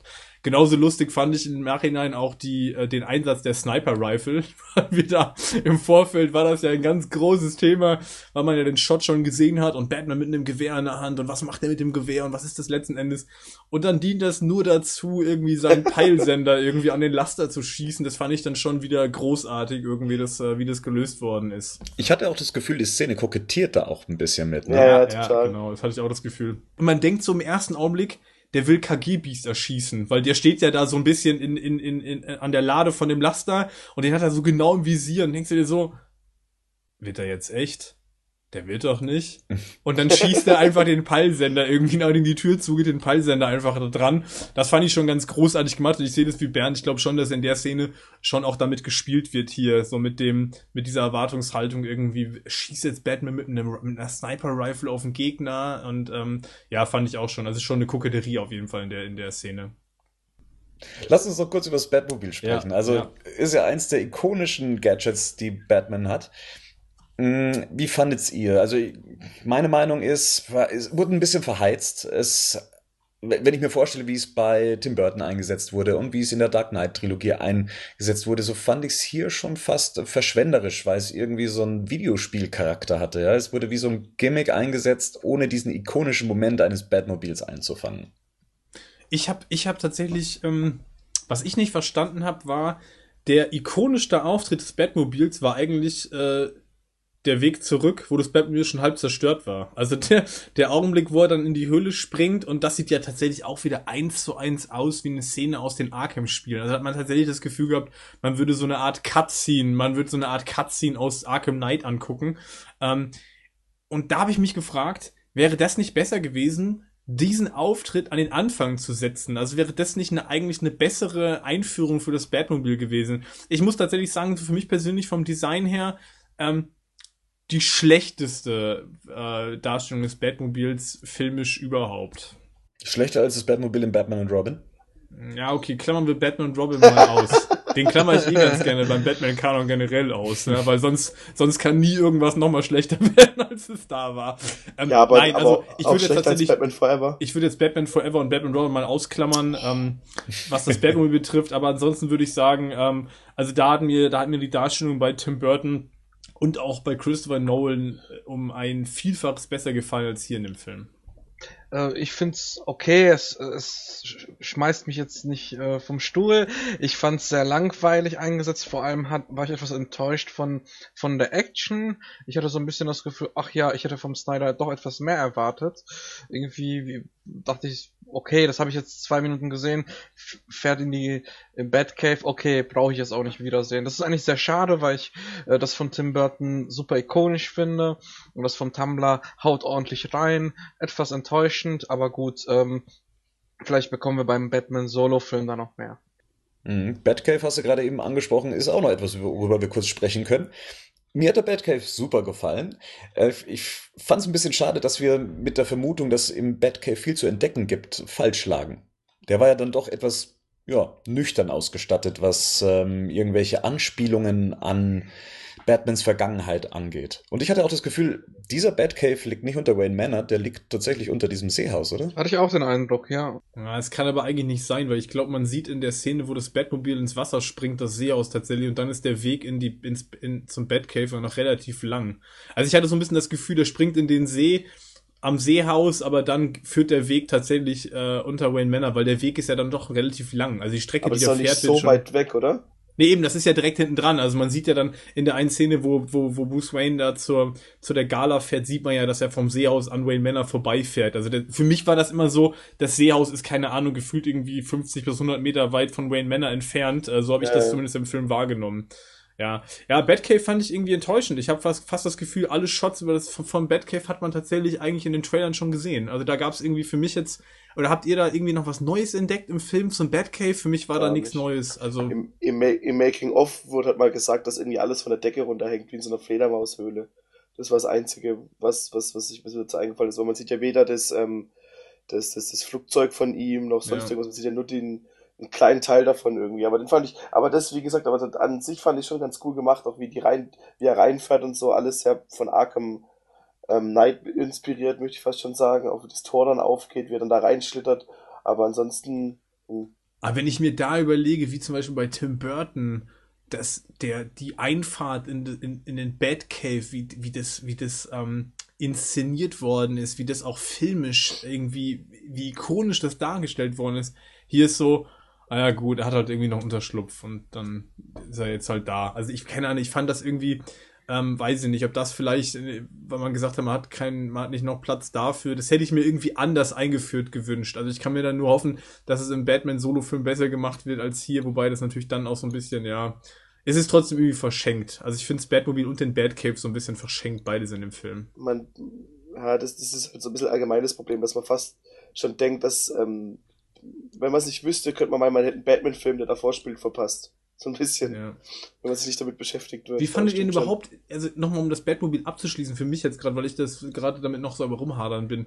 Ich habe irgendwie auch in dem Film das Gefühl gehabt, man hat eigentlich das Batmobil nur noch mal eingebaut, um das Batmobil drin zu haben. Weil eigentlich hat das, also filmtechnisch hat das eigentlich gar keinen Sinn. Ich finde diese ganze Verfolgungsjagd, die hätte man sich im Film eigentlich auch sparen können. Also die gibt dem Film jetzt nicht wirklich irgendwas Essentielles, vor allem weil es ja nicht mal klappt. Also Batman ist ja am Ende der Verfolgungsjagd nicht mal erfolgreich, außer dass er da in, dem, in, dem, in der Szene auf Superman trifft. Aber ansonsten habe ich so für mich das Gefühl gehabt, dass Batmobil jetzt keine größeren Sinn für den Film irgendwie gehabt. Das war so ein bisschen, na, wir bauen es halt irgendwie ein. Also die Rolle fand ich schon ein bisschen.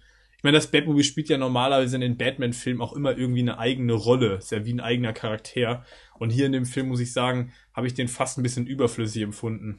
Naja, ich glaube, wenn du davon ausgehst, kannst du aus jedem Batman-Film das Batmobil rausschneiden. Es äh, dient immer zu irgendeiner Verfolgungsjagd. Ich glaube, in jedem Film war es bislang für eine Verfolgungsjagd mit drin, oder? Ja, ich weiß nicht, bei Tim Burton war es zum Beispiel so, da war es irgendwie die Flucht, ne? Also da flüchtet er aus dem Museum, im, im, im, im allerersten Batman flüchtet er aus dem Museum. Ähm, da ist das für mich, da hat das irgendwie noch einen Sinn, der ist irgendwie gepanzert, der, der, das ist dann der Fluchtwagen, um da irgendwie aus der Situation rauszukommen.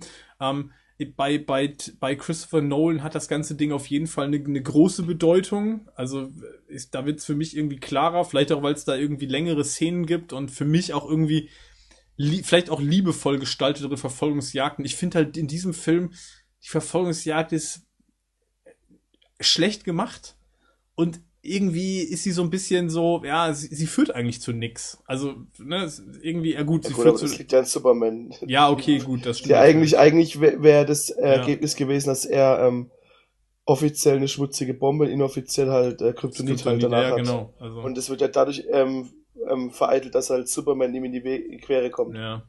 Also für mich war das so ein bisschen so, ich war von dem Auftritt des Batmobils auf jeden Fall eher enttäuscht. Also mir gefällt es vom Design her auch nicht wirklich. Also ich finde, das sieht irgendwie nicht wirklich imposant aus, das Fahrzeug. Ähm, und dann finde ich noch nicht mal, dass es besonders zweckmäßig wirkt. Also ich fand so, das Tim Burton Batmobil war irgendwie klar, das hatte irgendwie auch ein ikonisches Design. Bei Tim Bur bei Christopher Nolan war es dann mehr so ein bisschen zweckmäßig wie so ein wie so ein Straßenpanzer, was irgendwie für mich auch in dem Film Sinn gemacht hat. Und hier weiß ich nicht so richtig, was das für was ja, was das irgendwie genau sein soll. Gefällt mir jetzt nicht wirklich vom Design her. Naja, aber, aber ich fand schon, dass es, also mir hat die Verfolgungsjagd ehrlich gesagt gefallen. Ich fand es cool, dass, weil er, weil er halt auch im Gegensatz zu den, ich meine, was konnte der Tumblr, der konnte gar nichts, außer springen. Der, das Tim Burton Batmobil hat halt schon eher ein paar Gadgets gehabt, auch gerade im zweiten Teil, aber hier hat es ja schon, ich meine, es hat ein Maschinengewehr gehabt, es konnte Raketen abwehren, es konnte springen, es hat einen Enterhaken gehabt, es hatte diese, diese ikonischen, diesen, diesen Nachbrenner gehabt. Das Design, über das kann man sich streiten, aber es wird ja auch öfters gesagt, also nicht im Film, aber es, generell wurde gesagt, dass da irgendwie Batman Alfred schon zehn Jahre dran arbeitet an dem Batmobil und das ist schon die, keine Ahnung, zehnfachte Revision ist von dem ursprünglichen Batmobil. Und dass er es halt so für sich umgebaut hat, wie er es halt braucht. Bernd, mochtest du die Verfolgungsjagd? Mir hat sie ehrlich gesagt nicht so gut gefallen. Die Dynamik der Verfolgungsjagd, wie sie gefilmt wurde. Also das Batmobil selber ist da vielleicht gar nicht schuld dran. Es ist, wie diese Verfolgungsjagd inszeniert wurde. Und die hat mich dann tatsächlich ganz schmerzhaft auch an Arkham Knight erinnert. Und äh, ich bin ein Versager, was Arkham Knight und das Batmobil angeht. Und ich habe äh, die ganze Zeit das Gefühl gehabt, ich bin derjenige, der mit dem Joystick ähm, dieses Batmobil so irre und unkontrolliert durch die Gegend steuert und durch alles hindurch donnert und äh, rücksichtslos äh, von, von links nach rechts kracht. Das Batmobil hatte keinen Coolness-Faktor dadurch. Ja, Ja. es war nicht wie Batman, der ja eigentlich immer erhaben ist über jede Situation, so war das Batmobil genauso außer Kontrolle. Ähm, und, und dadurch hat es nicht diese Coolness wie all die anderen Batmobile, die immer den anderen Fahrzeugen eins voraus war. Also ich finde das, da sehe ich, das sehe ich genau, deswegen sage ich ja gerade, die fand ich auch einfach schlecht gemacht.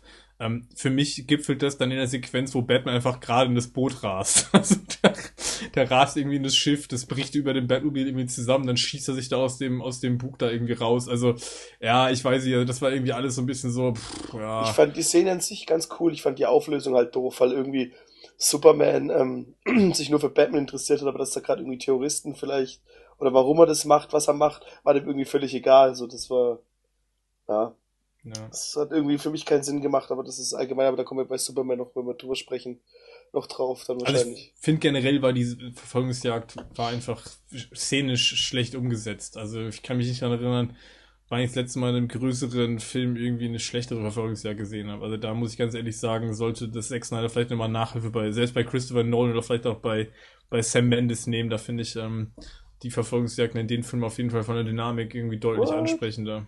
Oder Mad Max. Ja, oder Mad Max, genau. George Miller ist mit Sicherheit auch eine gute Referenz, was Verfolgungsjagden angeht mit Autos oder Fahrzeugen.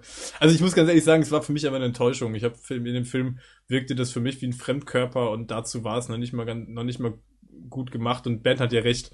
Also ich fand, in der Verfolgungsjagd hatte das weder das Batmobile noch Batman irgendeine Form von Coolness-Faktor. Also das wirkte eher teilweise ein bisschen unbeholfen. Äh, Rico, eine Frage. War die Batmobil-Sequenz im IMAX-Format?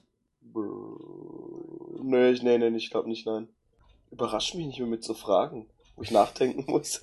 nee, ähm, nee, ich glaube nicht. Ich glaube, das waren generell die Anfangssequenz am IMAX-Format, der Kampf gegen Batman gegen und Superman und die Wüstensequenz, oder? Das waren die drei IMAX-Szenen. Bei der Beerdigung bin ich mir nicht sicher, aber auf jeden Fall die ersten, also die drei waren auf jeden Fall im IMAX.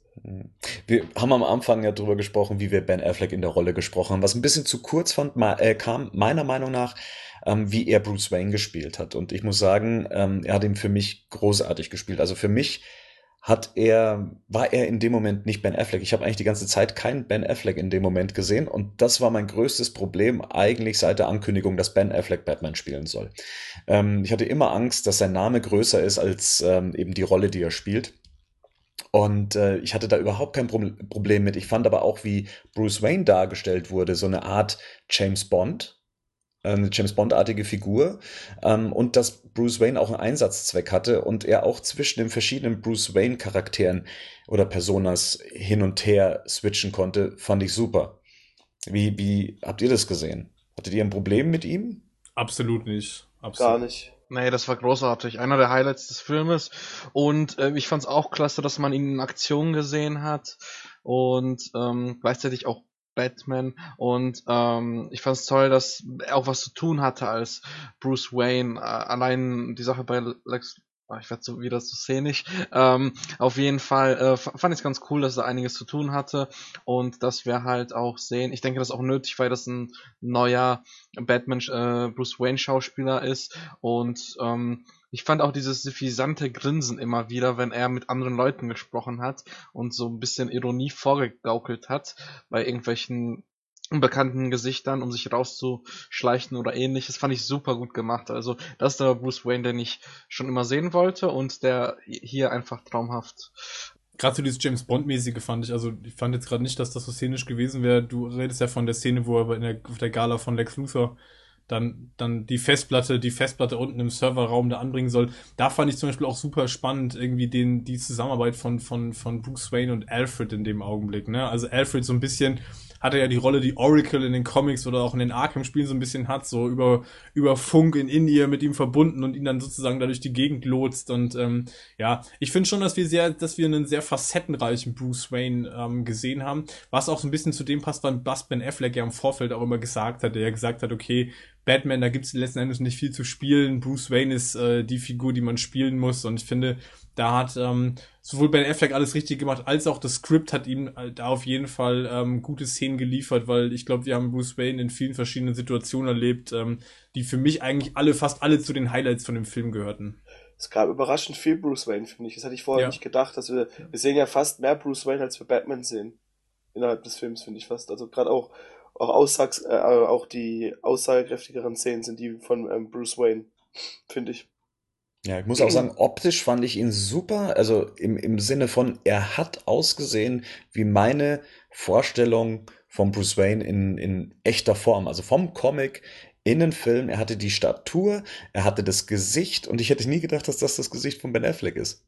Hätte mir das einer vor zehn Jahren gesagt, hätte ich ihn für verrückt erklärt. Also ich finde von der Optik her war, war, war immer ganz stark so an die Animated Series Mhm. angelehnt. Ja, ne? total, auch Zumindest hat er nicht breite davon, Kreuz. genau dieses breite Kinn, auch was Ben Affleck da so hatte. Also das fand ich immer, das hat schon sehr nach Animated äh, Series ausgesehen. Und ich glaube, ähm, das sagt eigentlich schon alles über die Qualität aus, weil ich glaube, eine viel bessere Referenz äh, wirst du als Batman-Darsteller nicht mehr bekommen. Also, Ich glaube auch in Zukunft wird man nicht sagen, äh, dass man sich an Christian Bales Batman messen muss, sondern an Ben Afflecks Batman. Es gibt ja immer noch Leute, die Christian Bale bevorzugen. Das kommt natürlich auch äh, aus wahrscheinlich der Qualität der Dark Knight-Reihe. Kann man die beiden überhaupt vergleichen in ihrer Darstellung?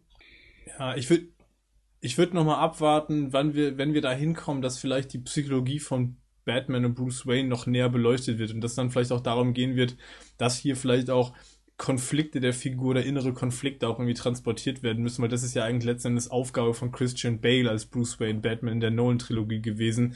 Ähm, das haben wir jetzt hier noch nicht gesehen, das war auch im Skript nicht angelegt, von daher muss man vielleicht da nochmal abwarten. Ich finde generell sind die schwierig zu vergleichen. Ich finde generell sind ähm, die ganzen Interpretationen der Figuren halt schwierig zu vergleichen, weil Michael Keaton hatte auch eine andere Aufgabe als ein Christian Bale und jetzt ein Ben Affleck. Das sind unterschiedliche Ansätze, auch die Figur zu zeichnen. Damit macht es das auch schwierig. Ich glaube, man kann da immer nur sagen, mir hat die Zeichnung vielleicht besser gefallen oder die Interpretation besser gefallen ähm, als in dem anderen Film. Aber das sagt für mich jetzt noch nichts darüber aus, ob die Qualität von dem Schauspieler dann besser ist. Also ich glaube, Ben Affleck macht seine Ro äh, füllt die Rolle hier super gut aus und ist da für mich äh, nah am Optimum, was jetzt in dem Film ähm, gefordert war.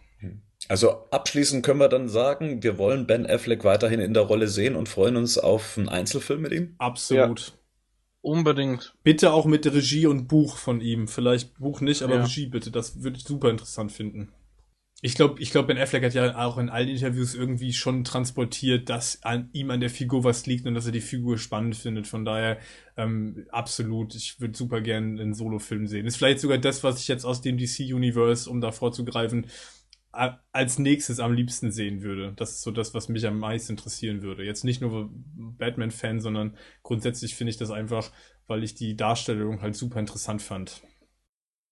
So, dann kommen wir jetzt von dem einen Hauptdarsteller zum nächsten Hauptdarsteller des Films und zwar zu Henry Cavill als Clark Kent Superman. Hat er in Man of Steel schon seine Chance gehabt, sich als Superman zu beweisen. Henning, du bist der großer Kritiker von Man of Steel und auch der Darstellung von Superman bzw. Clark Kent. Wie war es denn jetzt bei Batman wie Superman? Hat sich da irgendwas verändert? Was besser? Ja, also ich muss persönlich sagen, dass mir das mir Cavill oder auch, auch Superman hier in dem Film tatsächlich besser gefällt, was aber hauptsächlich daran liegt, dass man tatsächlich Einblick in das Privatleben von, von Superman bekommt, was ich äh, spannend finde und was wir so zumindest in filmischer Umsetzung noch nicht gesehen haben. Bei Serien wie Lois und Clark war das normal, da war das irgendwie Hauptbestandteil der Serie. In dem Film haben wir das so noch nicht gesehen, was ich finde der Figur auf jeden Fall nochmal mehr Profil verleiht. Ich muss aber grundsätzlich sagen, dass ich mit dieser gesamten Charakterisierung von Superman nach wie vor große Probleme habe, auch in dem Film jetzt. Ähm, tatsächlich gefällt es mir mal besser als in Man of Steel. Was hat sich denn verändert von Man of Steel zur Darstellung in Batman wie Superman für dich? Das habe ich ja gerade gesagt. Also es ist ne, durch das Privatleben, durch die ganze Beziehungsdynamik mit Lois Lane, ähm, kriegt diese Figur hier schon ähm, für mich ähm, mehr Tiefe im Sinne von, man sieht, okay, das ist ein Typ, der führt ein ganz normales Leben, der arbeitet jetzt im Daily Planet. Ich hätte mir hier vielleicht noch ein bisschen mehr, auch ähm, mehr Szenen von, gewünscht, wo er auch irgendwie als Reporter irgendwie aktiv ist und nicht nur diese, diese verbalen Schlagabtausche mit, mit Perry White führt, die ich zwar gut finde, aber ich hätte mir hier vielleicht noch ein bisschen mehr gewünscht. Ansonsten muss ich sagen, wie gesagt, hat er mehr Tiefe durch die ganze Inszenierung des Privatlebens und das hier für mich nochmal ähm, der Konflikt, der Man of Steel die ganze Zeit angedeutet wird, hier zumindest wieder aufgegriffen wird, so dieses will ich eigentlich Superman sein und wie reagiert die Welt auf mich als Superman? Das finde ich spannende Fragen, das finde ich auch Fragen, die für die Figur wichtig sind und mit, die, mit der man viel machen könnte.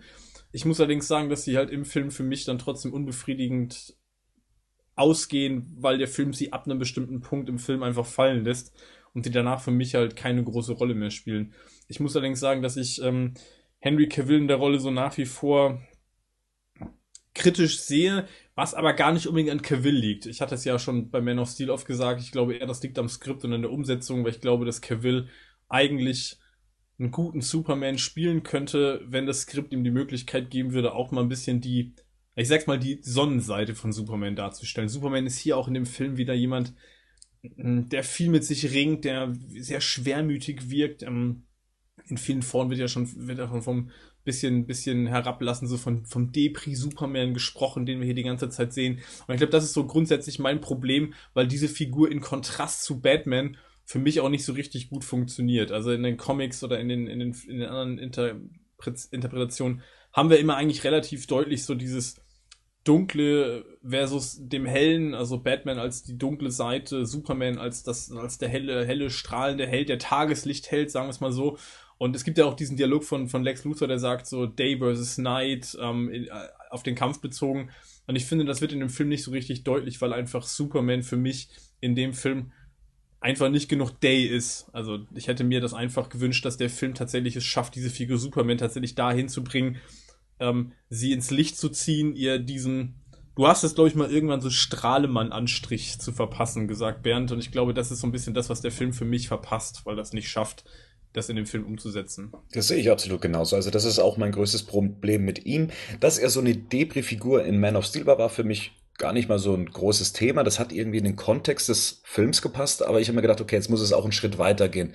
Und jetzt habe ich tatsächlich mal den Strahlemann Superman vermisst. Ich, es gibt, glaube ich, nur eine Sequenz, in der er mal wirklich ganz kurz auch lächelt bei einer seiner Rettungsaktionen. Und das ist, wenn er das kleine Mädchen in Mexiko rettet und er dann eben lächelnd das Mädchen dann eben den anderen überreicht, um dann gleich wieder in den nächsten Moment, dadurch, dass er dann gleich wieder als Helden- und Jesusfigur ähm, angebetet wird, dann eben auch seine Mimik dann wieder in die, ja, in, in, in den Hundeblick dann wieder rübergeht. und du hast es zwar auch schon gesagt, aber ich möchte es auch nochmal wiederholen. Henry Cavill finde ich eigentlich als Schauspieler perfekt für die Rolle. Wenn ich ihn in Interviews sehe, er ist ein super sympathischer Typ und das wäre halt wirklich so ein Bonus, den er auch als Superman ausspielen könnte, wenn ihm das diese Rolle oder die Charakterisierung der Rolle auch erlauben würde. Und bislang ist das halt einfach auch nicht passiert. Besonders wenn man sich mal so den Schluss des Films ansieht, über den wir dann später noch genauer sprechen werden. Man könnte viel mehr Drama um diese Figur aufbauen oder mehr Dramatik um die Figur aufbauen.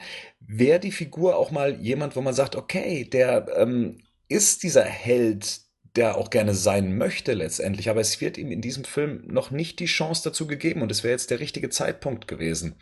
Ich glaube, das Problem ist ein bisschen, was der Superman hier hat, dass zwar Comic ähm, Verweise gemacht werden, wie gerade irgendwie äh, Day vs. Night und die ganzen Geschichten, aber das halt im Prinzip nicht ähm, so ist in dem Film einfach, weil der Film ist, zeigt eigentlich die ganze Zeit nur, wie die Welt auf Superman reagiert. Er selber ähm, und er selber damit halt versucht fertig zu werden. Und das finde ich, das klappt schon. Also dieses, es gibt da ein, zwei Szenen, wo ich auch wirklich Mitleid mit Superman habe, weil mir gezeigt wird eigentlich die ganze Zeit, dass er eigentlich, er versucht ja das Richtige zu machen. Er versucht ja das, quasi das strahlende Held zu sein, aber die Geschichte erlaubt es ihm halt irgendwie nicht, weil ihm dauernd ein Strich durch die Rechnung gemacht wird. Und das ist halt das, was, glaube ich, das auch das Problem ist bei diesen weil halt dann, dann doch immer wieder Verweise gemacht werden, gerade auch von Lex Luthor, der halt sagt, der halt dann auch das sagt, dieser äh, Tag versus Nachtvergleich. Und da krankt es halt so ein bisschen, finde ich. Und, aber auch wie du es meinst, Henry Cavill passt eigentlich super in die Rolle. Ich meine nicht, dass er den Körper dafür hat, auch wenn man ihn sieht, der, der, der sieht aus wie Superman. So stellt man sich halt Superman vor, rein, rein optisch. Und auch das Spiel, das könnte der eigentlich, aber irgendwie hat man da halt gerade bei Superman verzweifelt zu arg drauf ähm, gepocht, dass der auch irgendwie so ein bisschen gebrochen sein soll. Das hat von mir aus bei Man of Steel war das ja noch okay, aber hier hätte man wirklich einen Schritt weiter gehen können, finde ich. Also hier hätte man wirklich auch zeigen können, dass er zwar weiß, was er, was, was, dass vielleicht Sachen schief gelaufen sind, aber dass er trotzdem ein Vorbild sein will und dass er trotzdem auch, ähm, ja, das Gegenteil halt von Batman sein will. Und das, er ist es zwar irgendwie dann gegen Ende, aber man weiß nicht so genau, warum er es jetzt ist. Patrick, hast du noch Gedanken zu Superman? Also das ganz Überraschende war beim Film für mich, dass ich äh, eher auf der Seite von Superman war anstatt auf Batman. Da kommen wir später noch in der Szenendarstellung, ähm, weil ich einige Probleme mit der Batman-Darstellung habe. Ähm, und ich habe irgendwie das Gefühl gehabt, dass, dass dieser Superman eine missverstandene Person ist. Ähm, wie, erstens, wie die Sache im Senat ausgeht, also diese Senatsanhörung, wie es ausgeht, da hatte ich Mitleid mit ihm und ich hatte generell das, hatte ich irgendwie so das Ding, okay, er hat nicht wirklich dazugelernt von Man of Steel, aber er versucht seine Sache besser zu machen, aber kriegt es an allen Fronten ab. Teilweise gewollt, teilweise nicht. Und ähm, ich muss sagen, mir hat die Darstellung besser gefallen. Mir hat auch diese Montage in Zeitlupe, endlich mal wieder Zeitlupe von Zack Snyder, ähm, sehr gut gefallen, ähm, wo er da bei den Überschwemmungen hilft, wo er die Rakete holt äh, oder diese eine Raumstation da und ähm, auch wo der ähm, mit Doomsday nach oben fliegt. Also irgendwie hat sich schon eine Entwicklung äh, vorangetan und für mich war das irgendwie die Person, wo ich echt Mitleid hatte. Und das Ende hat auch irgendwie so ein bisschen äh, mich, mich getroffen, weil sie es durchgezogen haben. Und ja, Genau, also ich- ich war echt überrascht, dass ich aus dem Film Batman vs. Superman rausgehe und sag, hey, ich fand die Superman-Figur interessanter und mitfühlender als Batman. So. Hm. Also ich glaube, nochmal auf Cavill zu sprechen, und ich glaube, wir haben eine Szene in dem Film, wo man das ganz gut sieht. Also wo man auch sieht, was, was könnte Cavill mit der Rolle auch machen. Und das ist die Szene, wo nach der ersten Rettungssequenz in der Wüste, diese Afrika-Szene, wo, wo er nach Hause kommt, während Lois in, in der Badewanne sitzt. Also das ist da, da hat Cavill für mich in das einzige Mal in dem Film so eine Leichtigkeit in der Rolle.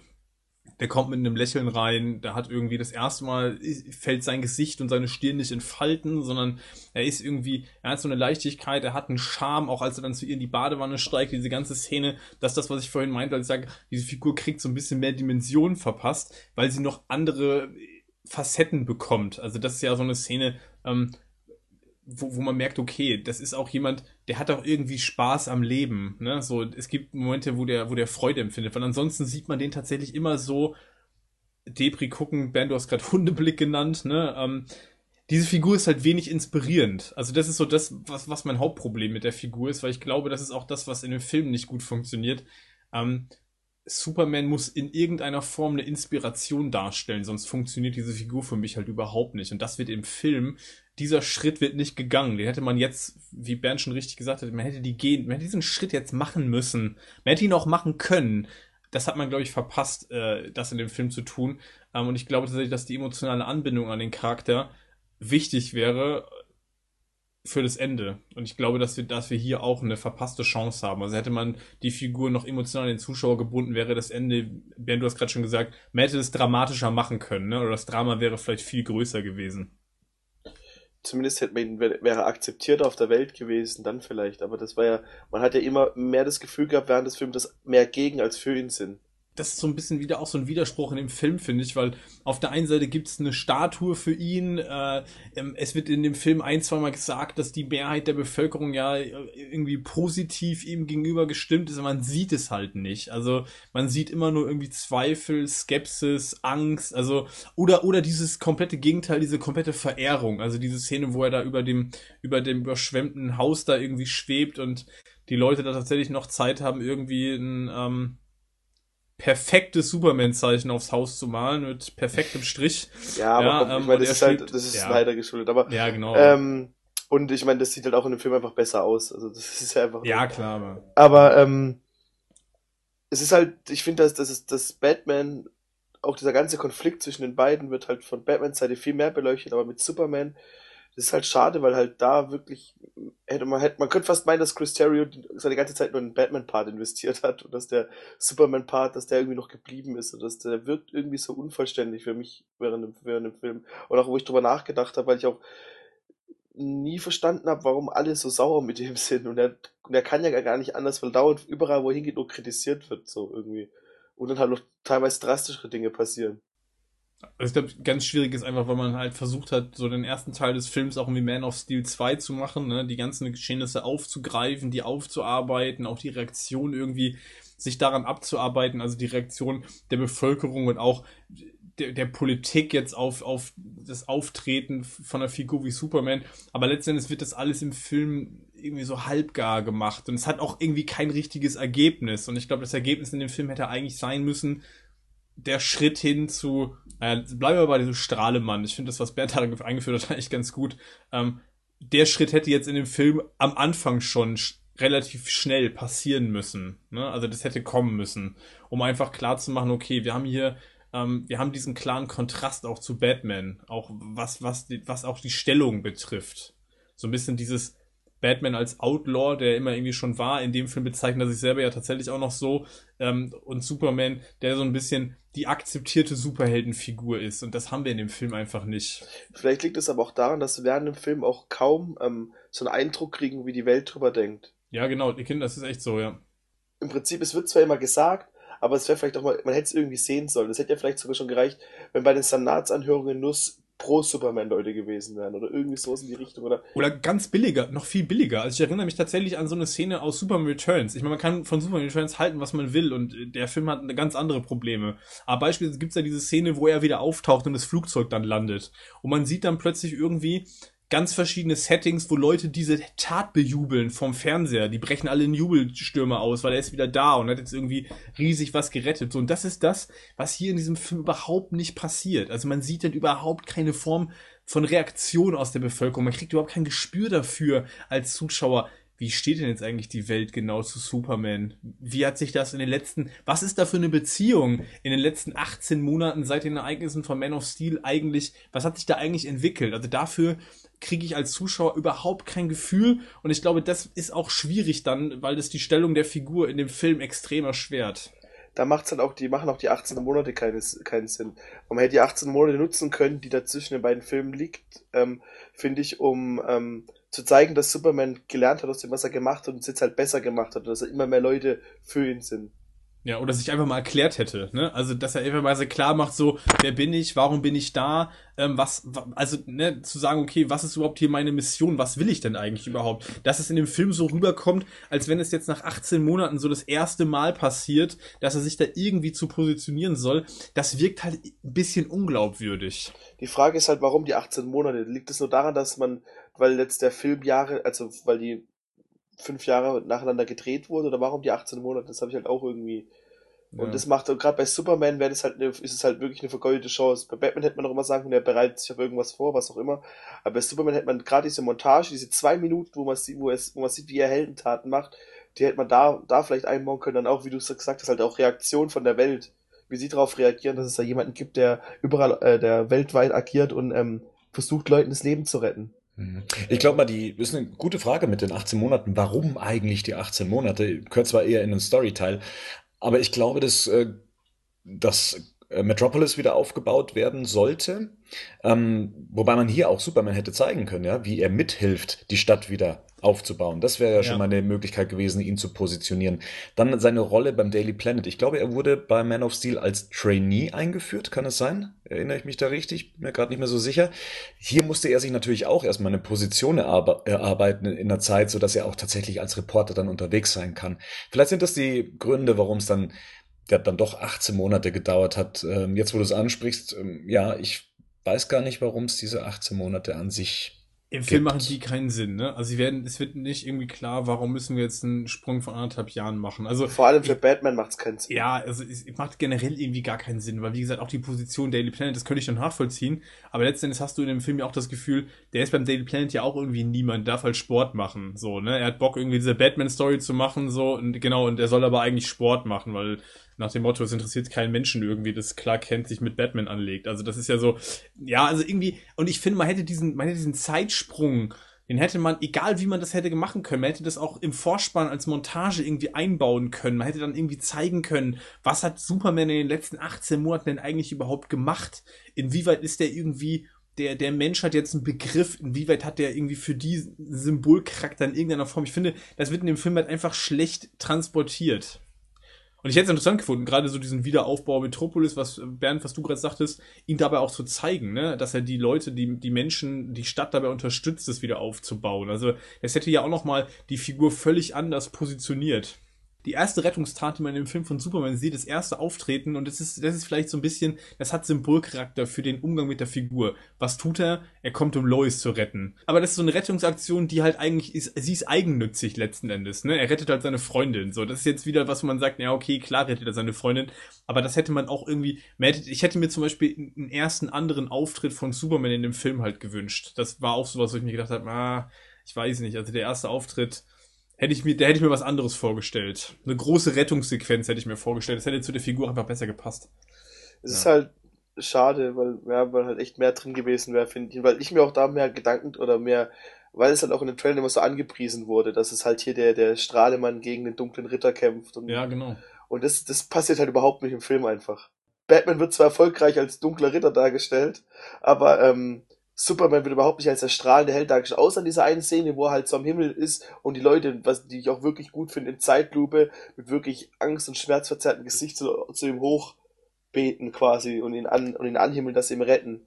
Aber dafür die Szene für mich schon wieder zu viel von dieser ganzen Jesus-Thematik und dieser Erlösers-Ding. Das muss gar nicht unbedingt sein. Ich meine, ich verstehe immer nicht, warum man das eins, warum man immer das eine mit dem anderen sofort verknüpfen muss. Also man kann doch auch irgendwie zeigen, dass, dass Superman eine Art von Inspiration ist, eine Art von, das, was er ja auch sagt, so ein Symbol für Hoffnung ohne dass er jetzt dann automatisch irgendwie so dieser religiös aufgeladene Erlöser Ja. sein muss. Und das ist in der Szene auch für mich wieder so ein, das finde ich so schade, weil das einfach so, das ist so schlicht, das muss gar nicht unbedingt sein. Also ich habe zum Beispiel bei, ich, ich will diesen Quervergleich jetzt nicht unbedingt ziehen, weil das wie bei allen Quervergleichen immer ein bisschen schräg kommt, aber da, da sind sie 78 beim Christopher Reeve Superman schon weiter gewesen. Klar hat der auch eine, der hat so eine Erlöser-Thematik auch mit drinne, aber die ist ab dem Punkt, wo Superman eigentlich das erste Mal auftritt, spielt die eigentlich keine Rolle mehr.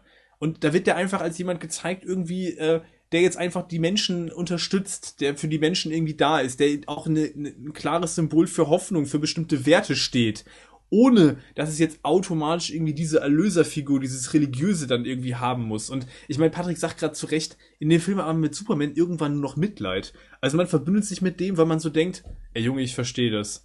Du machst irgendwie all, du machst alles, was du kannst irgendwie und irgendwie finden die alles scheiße, was du tust irgendwie. Und eigentlich sagt dir auch keiner so richtig, was du jetzt eigentlich besser machen sollst. Die sagen dir alle nur, dass das irgendwie nicht geht, so wie du das jetzt irgendwie machst, oder dass zumindest kritisch beäugt wird. Und man denkt, aber das ist der falsche Weg. Ich finde, wenn man in einem Superman-Film Mitleid mit Superman hat, dann ist die Figur falsch aufgebaut, weil da, dann funktioniert die Figur für mich nicht mehr. Man, man wird das Gefühl irgendwie nicht los, dass Zack Snyder mit der Superman-Figur so, we äh, so wenig anfangen kann. Ja. So dass er versucht, einen anderen Helden draus zu machen, als sie eigentlich ist. Dass er eher versucht, eine Batman-Figur draus zu machen. Also zumindest einen, ja, einen deprimierten Helden irgendwie, den er gar nicht strahlend darstellen möchte, aus welchen Gründen auch immer. Und das merkt man, glaube ich, auch so mit dem Ende des Films, dass er die Figur versucht, loszuwerden. Das finde ich, ähm, er härtet sich so ein bisschen mit der Zeit. Vielleicht ist er nicht der richtige Mann, für, um auf jeden Fall Superman zu inszenieren. Dass er Batman inszenieren kann, das hat man ja gesehen. Kommen wir noch zu dem Strippenzieher, zu dem Mann, der die zwei Figuren versucht auszuspielen. Jesse Eisenberg als Lex Luthor. Eine, sagen wir mal, erstmal umstrittene Castingwahl. Und auch der erste Eindruck, den wir aus dem Trailer gewinnen konnten, war jetzt nicht gerade so der überzeugendste für uns. Jetzt äh, gibt's da verschiedenste Meinungen. Manche finden seine Darstellung im fertigen Film genial manche sagen, das geht gar nicht. Und auch hier möchte ich gern Hennings Meinung zuhören, weil du mir schon mal gesagt hast, du findest eigentlich diese Neuausrichtung oder die Interpretation dieser Herangehensweise der Figur sehr interessant. Also grundsätzlich bin ich erstmal offen, was Interpretation von Lex Luthor betrifft. Das ist mal grundsätzlich einfach meine, meine Haltung dazu, weil es für mich eine Figur ist, die es schon in zig verschiedenen Interpretationen, Ansätzen gab. Und ähm, für mich ist immer nur wichtig, dass die Interpretation in sich stimmig ist. Und ich finde, dass die Interpretation, die wir hier sehen äh, von Jesse Eisenberg, die ist in sich stimmig. Ähm, ich kann zwar verstehen, dass das viele kritisieren, weil ich finde, manchmal ist es auch vom, mh, vom Acting so, es hat manchmal so Tendenzen, so over the top zu sein, was, was Eisenberg in dem Film macht. Grundsätzlich finde ich diesen Ansatz zu sagen, man nimmt den jetzt und macht so ein bisschen so ein, ja, wie soll man das sagen, so eine, so ein, so ein Hipster, so ein, so, so ein, so ein Lex Luthor 4.0 da irgendwie draus, so, ne, so ein, so ein Silicon Valley äh, Lex Luthor, genau so ein Mark Zuckerberg Verschnitt. Ähm, das finde ich eigentlich ganz spannend, weil genau das passt zu Eisenberg auch. Ähm, hier und da ist in dem Film halt manches, wo ich sage, naja, ob das immer alles so viel Sinn ergibt, was Luther auch von sich gibt, das ist so ein bisschen, passt manchmal, manchmal ist es ein bisschen wir, finde ich. Ich weiß nicht, wie ihr das in dem Film empfunden habt. Ähm, ich habe grundsätzlich jetzt mit der Interpretation erstmal kein Problem, weil ich da erstmal offen bin und ähm, gespannt bin, in was für eine Richtung das irgendwie noch weitergeht. Also ich, ich fand's echt erfrischend. Ich habe mir gedacht, okay, Lex Luthor und wir sehen dann äh, den jungen äh, Jesse Eisenberg, okay, und äh, dann kam ja schon dieser Forbes-Artikel.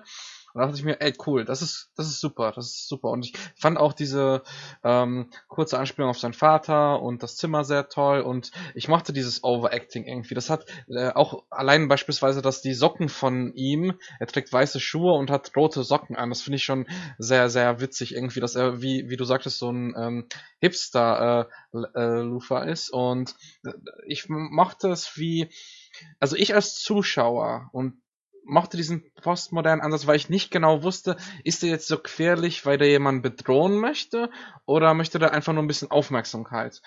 Äh, bei anderen Figuren hat das bei mir nicht geklappt, aber irgendwie hier wusste, äh, hier mochte ich hier mochte ich es sehr, dass ich nicht wusste, hey, was, was will dieser Typ eigentlich? Das fühlt sich gerade sehr gefährlich an. So, als ob du mit jemandem unterwegs bist irgendwie einen wilden Abend hast irgendwie und danach noch um die Häuser ziehst und es könnte jederzeit was passieren, weil er, er macht nur Scherze, er macht nur Scherze, aber da könnte gleich auch das nächste Auto ähm, irgendwie in, in die Luft sprengen, weil er zufällig was dabei hat. Und das war irgendwie ähm, das Tolle an dieser Interpretation. Ich mochte es, dass, ähm, dass ich nicht wusste, okay, was ist das nächste? Der Charakter hat mich auch immer wieder überrascht. Stichwort ähm, Senatsanhörung fand ich sehr clever gemacht.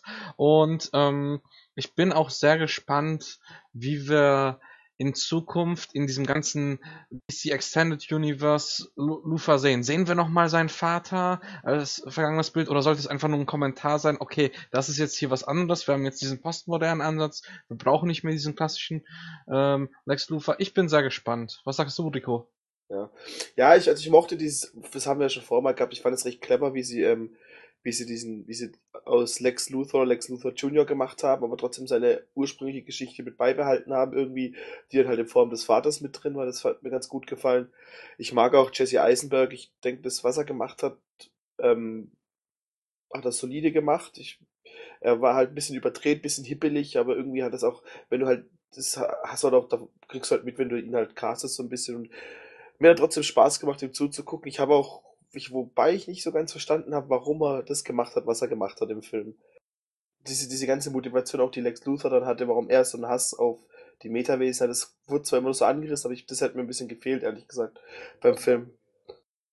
Gut, da sind wir auch ein bisschen ähm, zu sehr schon auch in der Story drin, äh, auch wenn ich das mit der Motivation auch verstehen kann. Ich selber war allerdings von der Darstellung eher enttäuscht. Also ich fand die nicht wirklich gut. Ich fand, die war tatsächlich sehr comichaft, äh, nur halt eben nicht, dass sie der Comicfigur entsprach, äh, der sie entsprechen sollte. Ich hatte immer noch die Hoffnung, dass er verschiedene Seiten hat, also auch in der Darstellungsform. Dieses Aufgedrehte, wie wir ihn im Trailer kennengelernt haben, und dann halt eben dann doch das etwas reservierte, ähm, auch mächtige.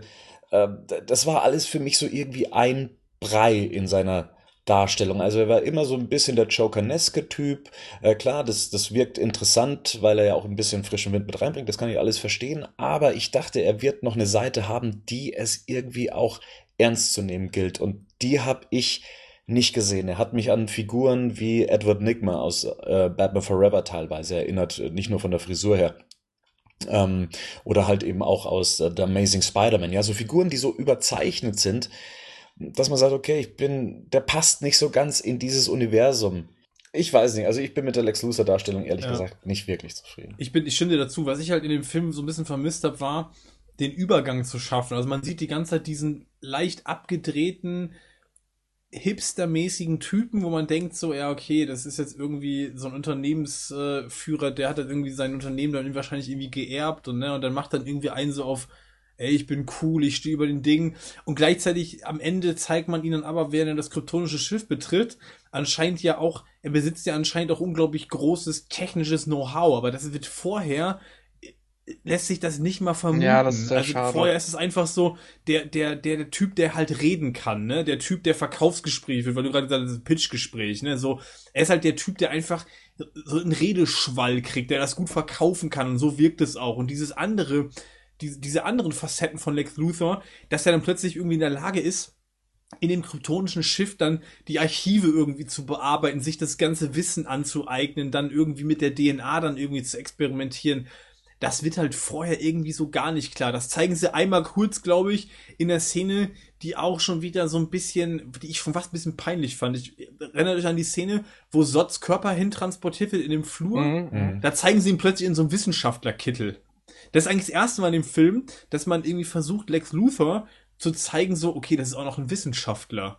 Ne? Mhm. Das ist nicht nur so ein Unternehmensboss, irgendwie so ein Nerd, sondern das ist auch noch irgendwie, da ist noch wissenschaftliches Know-how da. Aber das wird dann in der Szene auch so ein bisschen campy dargestellt, so wie er dann den Sarg so zu sich winkt und wie er den dann plötzlich sagt, so jetzt bleibt stehen. Das ist alles dann noch in Zeitlupe, das wirkt halt irgendwie unglaublich billig. Mal abgesehen davon, dass der Shot viel zu lang ist, aber das sind so Sachen, ich finde halt, die, die Figur letzten Endes, ähm, die hätte man besser ausarbeiten können. Ich bin zwar für diesen Grundansatz offen, ich finde aber, die Figur hätte im Film auf jeden Fall besser ausgearbeitet werden können. Hm. Also ich, ich, ich muss sagen, ich fand es gerade das Reizvolle, dass wir halt nicht wissen, was seine, ähm, seine Hintergründe sind. Er hatte irgendwie für mich auch was wie so ein Schauspieler, ähm, als, als Figur jetzt. Seine Figur hatte etwas wie so ein Schauspieler aus den 30er Jahren, so ein Ernest Lubitsch-Film. Und dann noch mit dieser tollen, tollen ähm, Musikthema.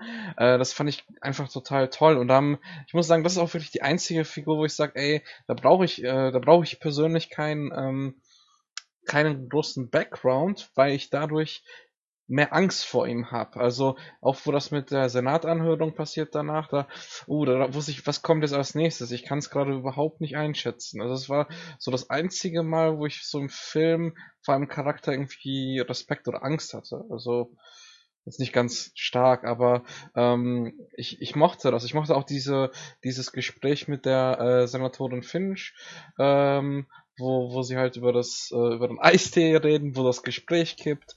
Und ähm, es war halt so wie, wie der Tanz auf dem Messer. G ganz, ganz schmal. Ich kann auch verstehen, wenn man es nicht mag, weil das pures Overacting ist, aber ähm, irgendwie ähm, bin ich mal gespannt, auch was jetzt so weiterkommt, wenn er mit Darkseid irgendwie verbunden ist.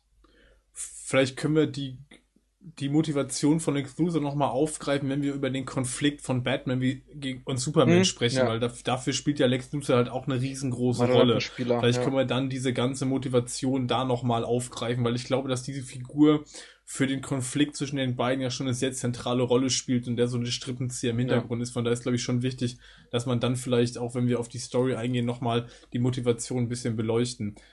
Ich würde ganz gerne noch, ähm, wir hatten sie gerade schon genannt, ähm, Lois Lane. Ähm, wie sieht's da für euch aus? Für mich auch eine Figur, ähm, wo ich noch nicht so richtig weiß, was ich davon halten soll. Bernd, Lois Lane für dich in dem Film. Wie hast du die empfunden?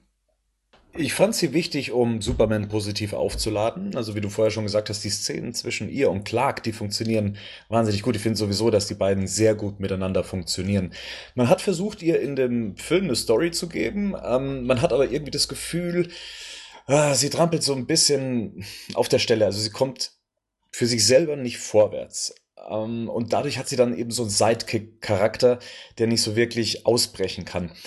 Sie hat mich nicht gestört. Ich fand, äh, sie ist weiterhin gut besetzt und ähm, ich mag Lois als äh, Charakter, aber natürlich klar, wenn man zum Beispiel so eine Serie wie Lois und Clark äh, kennt, dann spielt sie eine weitaus unwichtigere Rolle als ja, in, in, in der Serie damals. Und aber für mich war es fein. Also den, den Part, den sie einnimmt, den macht sie gut. Auch schauspielerisch gibt es da nichts zu bemängeln. Ich finde sie okay. Ich stimme dir zu, bis aufs Ende. Ich finde, am Ende hat man echt versucht, sie krampfhaft nochmal mit äh, irgendwie nochmal eine Bedeutung zu geben. Und für mich hätte jetzt gereicht, wenn ihre Story quasi nach dem Kampf von Batman und Superman hätte enden können danach, ich fand es echt, diese ganze äh, Sperrgeschichte fand ich echt ein bisschen nervig. Amy Adams ist großartig. Ich fand beispielsweise die Szene auf dem Balkon äh, ganz, cool gespielt von beiden und ähm, auch, oh, ist die Idee eines äh, alten Farmers äh, von Superman und wie sie ihm halt sagt, hey, nein, es ist nicht so. Das fand ich total schön. Allerdings muss ich sagen, hat sie sie, sie, hat mich nicht genervt, aber ich dachte schon, okay, wir haben ja im ersten Teil sehr subtil erfahren, die ist ja Pulitzer-Preisträgerin und ähm, irgendwie hatte ich das Gefühl, die hat, die, die hat gerade diese große Story von von Lex OS und so weiter, das hat das hat sie gerade erforscht und möchte ähm, hat fast schon einen Kriminalplot, dass sie halt versucht herauszufinden, wer steckt hinter diesen neuartigen ähm, Munition. Und ich, ich hatte so das Gefühl, ganze Zeit, dass sie mir wahnsinnig egal ist und wäre sie jetzt ähm, gestorben im Film, dann wäre mir das auch nicht groß aufgefallen und ich muss sagen, das ist eigentlich auch kein Kompliment an, an der Schreibe für den Charakter und ja, also ich tue mich ein bisschen schwer, weil das mit dem Kryptonit-Sperr hat mich schon etwas aufgeregt, weil das so, so, so, so ein Blockbuster-Problem ist, was es immer wieder gibt. Und ähm, ja, sehr schade eigentlich für die tolle Schauspielerin. Aber ähm, ich fand sie jetzt nicht super störend, eher zu unauffällig. Ich würde Rico im, in, in, in der Bemerkung widersprechen, dass sie fürs Finale relativ unwichtig ist. Ich glaube tatsächlich, für mich hat die ganze Todesszene am Ende von Superman emotional nur deswegen funktioniert, weil es vorher nochmal den kurzen Dialog zwischen Lois und ihm gibt, der, wie du gerade richtig gesagt hast, die Szenen zwischen den beiden funktionieren eigentlich im gesamten Film sehr, sehr gut. Und diese Thematik, dass er jetzt plötzlich sagt, das ist meine Welt, weil du bist meine Welt und ich will diese Welt hier schützen ähm, und du bist da der Hauptgrund für, ähm, das hat das auf jeden Fall, das hat der Szene auf jeden Fall eine Dramatik gegeben. Ich habe auch das Gefühl in dem Film, eigentlich wurde diese Szene erst wirklich dramatisch, als man Lois Lanes Gesichtsausdruck gesehen hat, wo klar wird, okay, er ist jetzt tot. Also vorher war das so, hm, okay, dann kommt sie ins Bild und man ist plötzlich hat, also erst ab dem Moment hat mich das irgendwie berührt. Ähm, ich muss tatsächlich sagen, dass meine Probleme mit Lois eigentlich ähm, anderer Natur sind. Ja, Amy Adams ist eine tolle Schauspielerin, das sehe ich ähnlich. Ich finde aber auch wieder hier, dass das Skript sie unglaublich limitiert, weil ich finde auch sie ist ein, die ist auch ein sehr schwermütiger Charakter. Also die sieht immer so ein bisschen fertig aus, die sieht irgendwie immer komplett irgendwie übermüdet aus. Also man hat immer so das Gefühl, was ist eigentlich mit der? Die ist irgendwie die, also die, die sieht für mich immer unglücklich aus. Und für mich ist das so, und das ist, das liegt nicht an Amy Adams, das liegt an der, an der, an der, an dem Ansatz der Figur. Die hat irgendwie kein Feuer so ich, ich irgendwie stelle ich mir bei Lois habe ich mir habe ich was anderes vor Augen. Also da ist irgendwie so, das fehlt mir so ein bisschen, weil Bernd, du hast gerade Lois und Clark angesprochen. Ähm, Terry Hatcher braucht bei Lois und Clark in dem Pilotfilm genau 30 Sekunden und man ist mit der verbunden und man ist es ist irgendwie klar, okay, die Figur hat irgendwie was. Also die hat so eine die hat so eine positive Verrücktheit das fehlt mir bei, bei, bei der Lois Lane fehlt mir das so ein bisschen. Ich, ich finde die halt auch sehr schwermütig, wie den gesamten Film. Also ich finde da fast jede Figur trägt so ihr Päckchen mit sich und irgendwann ist das schwierig, weil ich finde, du hast noch, du hast in dem Film kaum irgendwie richtig positive, auf, positiv aufgeladene Figuren und auch Lois Lane ist für mich keine, weil sie so diese ganze Zeit so dieses, ja, so dieses, mh, hm, ich bin auch so ein bisschen, weiß nicht, was ich von dem Ganzen hier halten soll. Ähm, dann fängt diese Thematik am Anfang an. Wie gesagt, ich finde es eigentlich schade, weil die Szenen zwischen denen gut funktionieren. Natürlich stellt sie für Superman so ein bisschen das, was Patrick gesagt hat, da, so dieses, du musst das machen und das ist alles, ist, das ist, was man, das ist alles, was manche Leute überhaupt haben. Ich kauf's nicht immer so richtig. Und ich finde auch die Szene da in der Badewanne, die finde ich eigentlich auch hochdramatisch, wo sie zu ihm sagt, ich weiß nicht, ob das möglich ist. Und dann sagt er, was? Mich zu lieben und du zu sein. Ich finde es auch eine super Thematik. Es ist eine super Thematik für diese beiden Figuren. Also diese klassische Frage, die auch in den alten Superman-Filmen ja auch irgendwie aufkam und die dann in Superman 2 ja irgendwie auch beantwortet wird mit, es geht nicht, du kannst nicht beides haben. Die wird hier aufgeworfen und danach fallen gelassen. Und ich finde, auch da hätte man, hat man eine Chance vertan, auch da Lois Lane noch mehr Raum zu geben in dem Film, um diese ganzen Fragen auch irgendwie zu Ende zu führen. Ich wollte nur sagen, mich hat das mit dem Speer wegwerfen wiederholen genervt. Der, der, Dialog danach, den fand ich auch. Den Ach so, ja, okay. Ja. Aber das mit diesem Speer, was, was Patrick schon meinte, sind so Blockbuster-Dinger halt. Aber ganz ehrlich, da würde mich mal interessieren an, an alle. An alle. Ähm, fandet ihr die Motivation, dass sie den Speer wegwirft, tatsächlich so wenig nachvollziehbar? Nö. Nicht ins Wasser. Aber warum nicht? Also, ich hätte, ich hätte jetzt gesagt, ich hätte als an ihrer Stelle genau dasselbe gemacht. Ich hätte das Ding so weit entsorgt, wie ich nur kann. Also da ich es nicht kaputt machen kann, schmeiße ich es halt ins Wasser. Hauptsache das Ding ist irgendwie weg. Also das war für mich irgendwie absolut nachvollziehbar, weil ich in der Situation, wo ich sage, okay, das Ding hier ist eine Bedrohung mhm. für den Mann, den ich liebe, also versuche ich das so schnell wie möglich, so sicher wie möglich zu entsorgen, weil es gab ja da Theorien, ich habe in Foren manchmal gelesen, besser hätte sie sich das mit in den Keller genommen, wo ich mir denke, was für ein Nonsens ist das denn bitte? Also, die will in dem Augenblick das Zeug so weit wie möglich von Superman wegbringen und schmeißt halt einfach weg. So, ich finde es nachvollziehbar ich würde Louis Lane, so wie ich sie kenne, äh, jetzt von diesen zwei Filmen, nicht als eine Person, ähm, würde ich nicht als eine Person einschätzen, die einfach schnell irgendwo hinrennt und das runterwirft. Sie würde, erstens habe ich große Probleme damit, wie funktioniert das Kryptonit? W wann schwächt Wann, wann wird genau Bat, äh, wann wird genau Superman geschwächt und in welchem Umfang? Weil ich hatte den Eindruck, das lag fünf Meter weiter und eigentlich ging es ihm mal ganz gut wieder. Und ähm, von daher hat es sich für mich angefühlt. Ich glaube, das generell ein Problem mit Kryptonit, also in dieser ganzen Superman-Saga, Saga, ähm, dass ich nicht weiß, was für Regeln hat das. Und ich hatte das Gefühl beim Film, äh, das habe ich mir auch schon beim Schauen gedacht, okay, ähm, irgendwie ist es gerade so, ähm, das muss nur ein paar Meter weiter geworfen werden. Äh, wieso wirft sie es nicht einfach irgendwo zur Seite, aber gleich ins Wasser zu werfen? Ähm, äh, ja, aber das weiß sie doch alles gar nicht. Das wissen wir und natürlich kommt uns das im Nachhinein doof vor, dass sie es ins Wasser geworfen hat, aber in dieser einen Situation, also man muss sich mal in ihre Situation, wie, wie Henning schon sagt, das ist ihr Mann, der da liegt, ja, die Liebe ihres Lebens wahrscheinlich.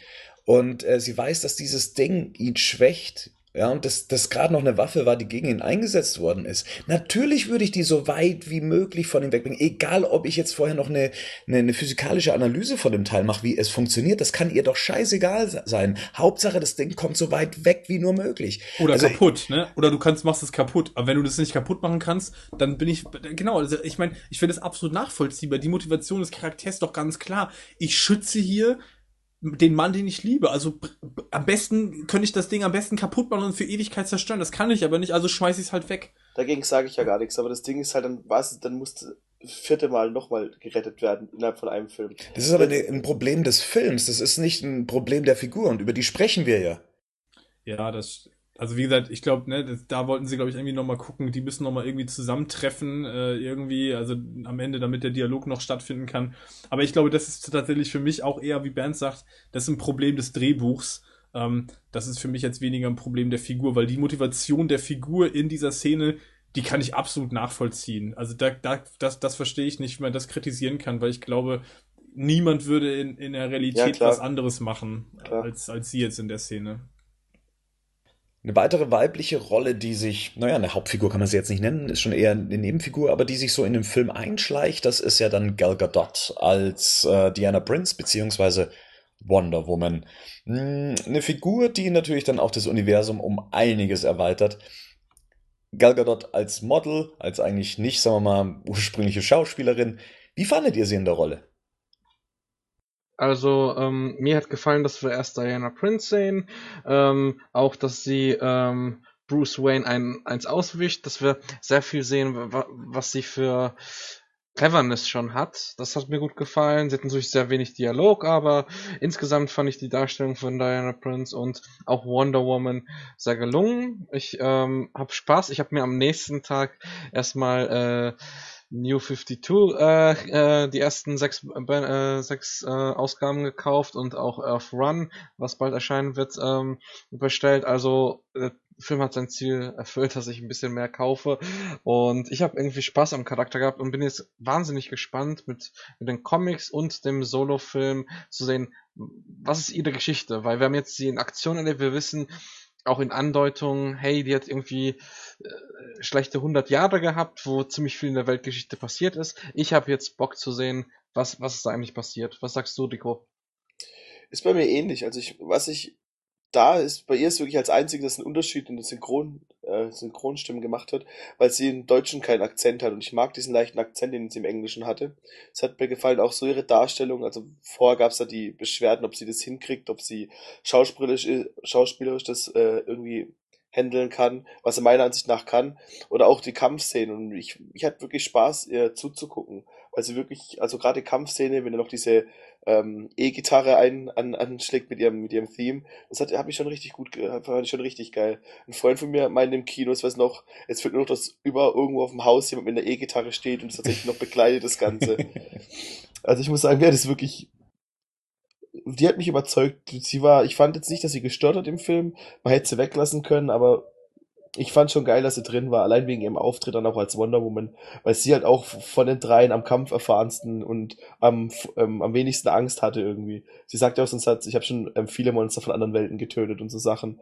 Und wie sie auch als erstes völlig angstfrei in den Kampf springt, wie wenn sie, dann wird sie auf den Boden geschlagen und lacht und freut sich auf noch mehr Kampf. Das fand ich schon ziemlich geil, das hat mir schon Spaß gemacht. Also wenn man jetzt mal nur den Wonder Woman Teil sieht, da hat sie mich total gewonnen. Den Diana Prince Teil, da muss man noch gucken, was in einem Einzelfilm passiert. Also ich fand diese Dialoge, auch die sie dann zum Schluss am Grab mit ähm, Batman hatte oder mit Bruce Wayne hatte. Ja, das fand, war schon geil. Und ich hatte auch echt, um es nochmal zu ihrem ersten Auftritt zu sagen, ich hatte wirklich Gänsehaut, als sie gekommen ist dann, als sie da Batman gerettet hat. Du, Bernd? Mir ging es ähnlich. Also ich war von der Figur fasziniert. Ich mochte, wie sie eingeführt wird als mysteriöse Frau, von der man dann immer ein bisschen mehr erfahren hat und als sie dann natürlich dann als Wonder Woman kam, ähm, die hatten das Bild reingepasst. Der Film hatte sich ja auch inzwischen von dieser realistischen Ebene in die mehr Comicbook-artige Atmosphäre ja dann verwandelt und da hat sie dann auch super reingepasst. Ich äh, fand, wie sie sich dargestellt hat, wie sie sich präsentiert hat, war das eine sehr überzeugende Wonder Woman, ähm, wie sie gekämpft hat, ähm, wie sie ausgesehen hat, auch, dass man ihr das abgenommen hat, weil sowas kann ganz schnell nach hinten losgehen. Ich finde, Zack Snyder ist tatsächlich ein Spezialist, Frauen in solchen Rollen auch darzustellen, perfekt. Also dafür hat er wirklich ein Händchen. Ähm, ich habe auch meine Freundin gefragt, wie sie denn jetzt diese Figur auch sieht. Äh, ist das dann etwas, was Frauen anspricht, dass sie sagen, ja, ich will sowas oder nee, ich will eigentlich männliche Superhelden sehen? Und ich, wenn ich es, glaube ich, rezitieren kann, dann war es, ja, sie sieht geil aus, sie hat kla geile Klamotten und sie hat Bock, mit ihren eigenen Film zu sehen. Also ich glaube, damit ist eigentlich das Ziel auch schon erreicht worden, warum sie auch hier eingeführt wurde. Es wird nach der Suicide Squad der nächste eigenständige Film sein. Und wenn man das jetzt hier vergeigt hätte, dass die Figur nicht funktioniert und dass man keinen Bock auf einen Wonder Woman Film hat, dann hätten wir, glaube ich, ein richtig großes Problem. Henning, wie siehst du das? Ich stimme dem eigentlich zu. Also mich hat die Figur jetzt nicht gestört. Ich fand den Wonder Woman Part fand ich wirklich ganz cool. Also ich habe auf jeden Fall äh, ein Grinsen auf den Lippen gehabt, als oder ein Grinsen im Gesicht gehabt, als äh, die Szene gab, die Rico gerade schon zitiert hat, äh, wo sie da auf die Nase bekommt und fällt hin und grinst so ein bisschen so, hm, okay, lass uns mal spielen und äh, springt ja gleich wieder los. Ähm, ich fand, das hat man ihr in dem Augenblick auch absolut abgekauft. Ich hätte mir trotzdem gewünscht, trotz der Tatsache, dass ich die Einführung insgesamt ganz gut fand und auch ich fand auch gut, wie Patrick gerade sagte, dass man erst Diana Prince sieht und dass ich das so ein bisschen, wie du auch gerade sagtest, man erfährt immer ein Stück mehr von ihr. Ich hätte gern noch mehr von ihr erfahren. Ich fand, ähm, das war so ein Charakter, wo ich mir dachte, ja, okay, irgendwie, was macht die da jetzt genau? Ähm, warum ist jetzt hinter diesem ganzen Device dann auch von Luther her? Ähm, okay, dann kamen wir raus, sie will dieses Foto dann zurückhaben.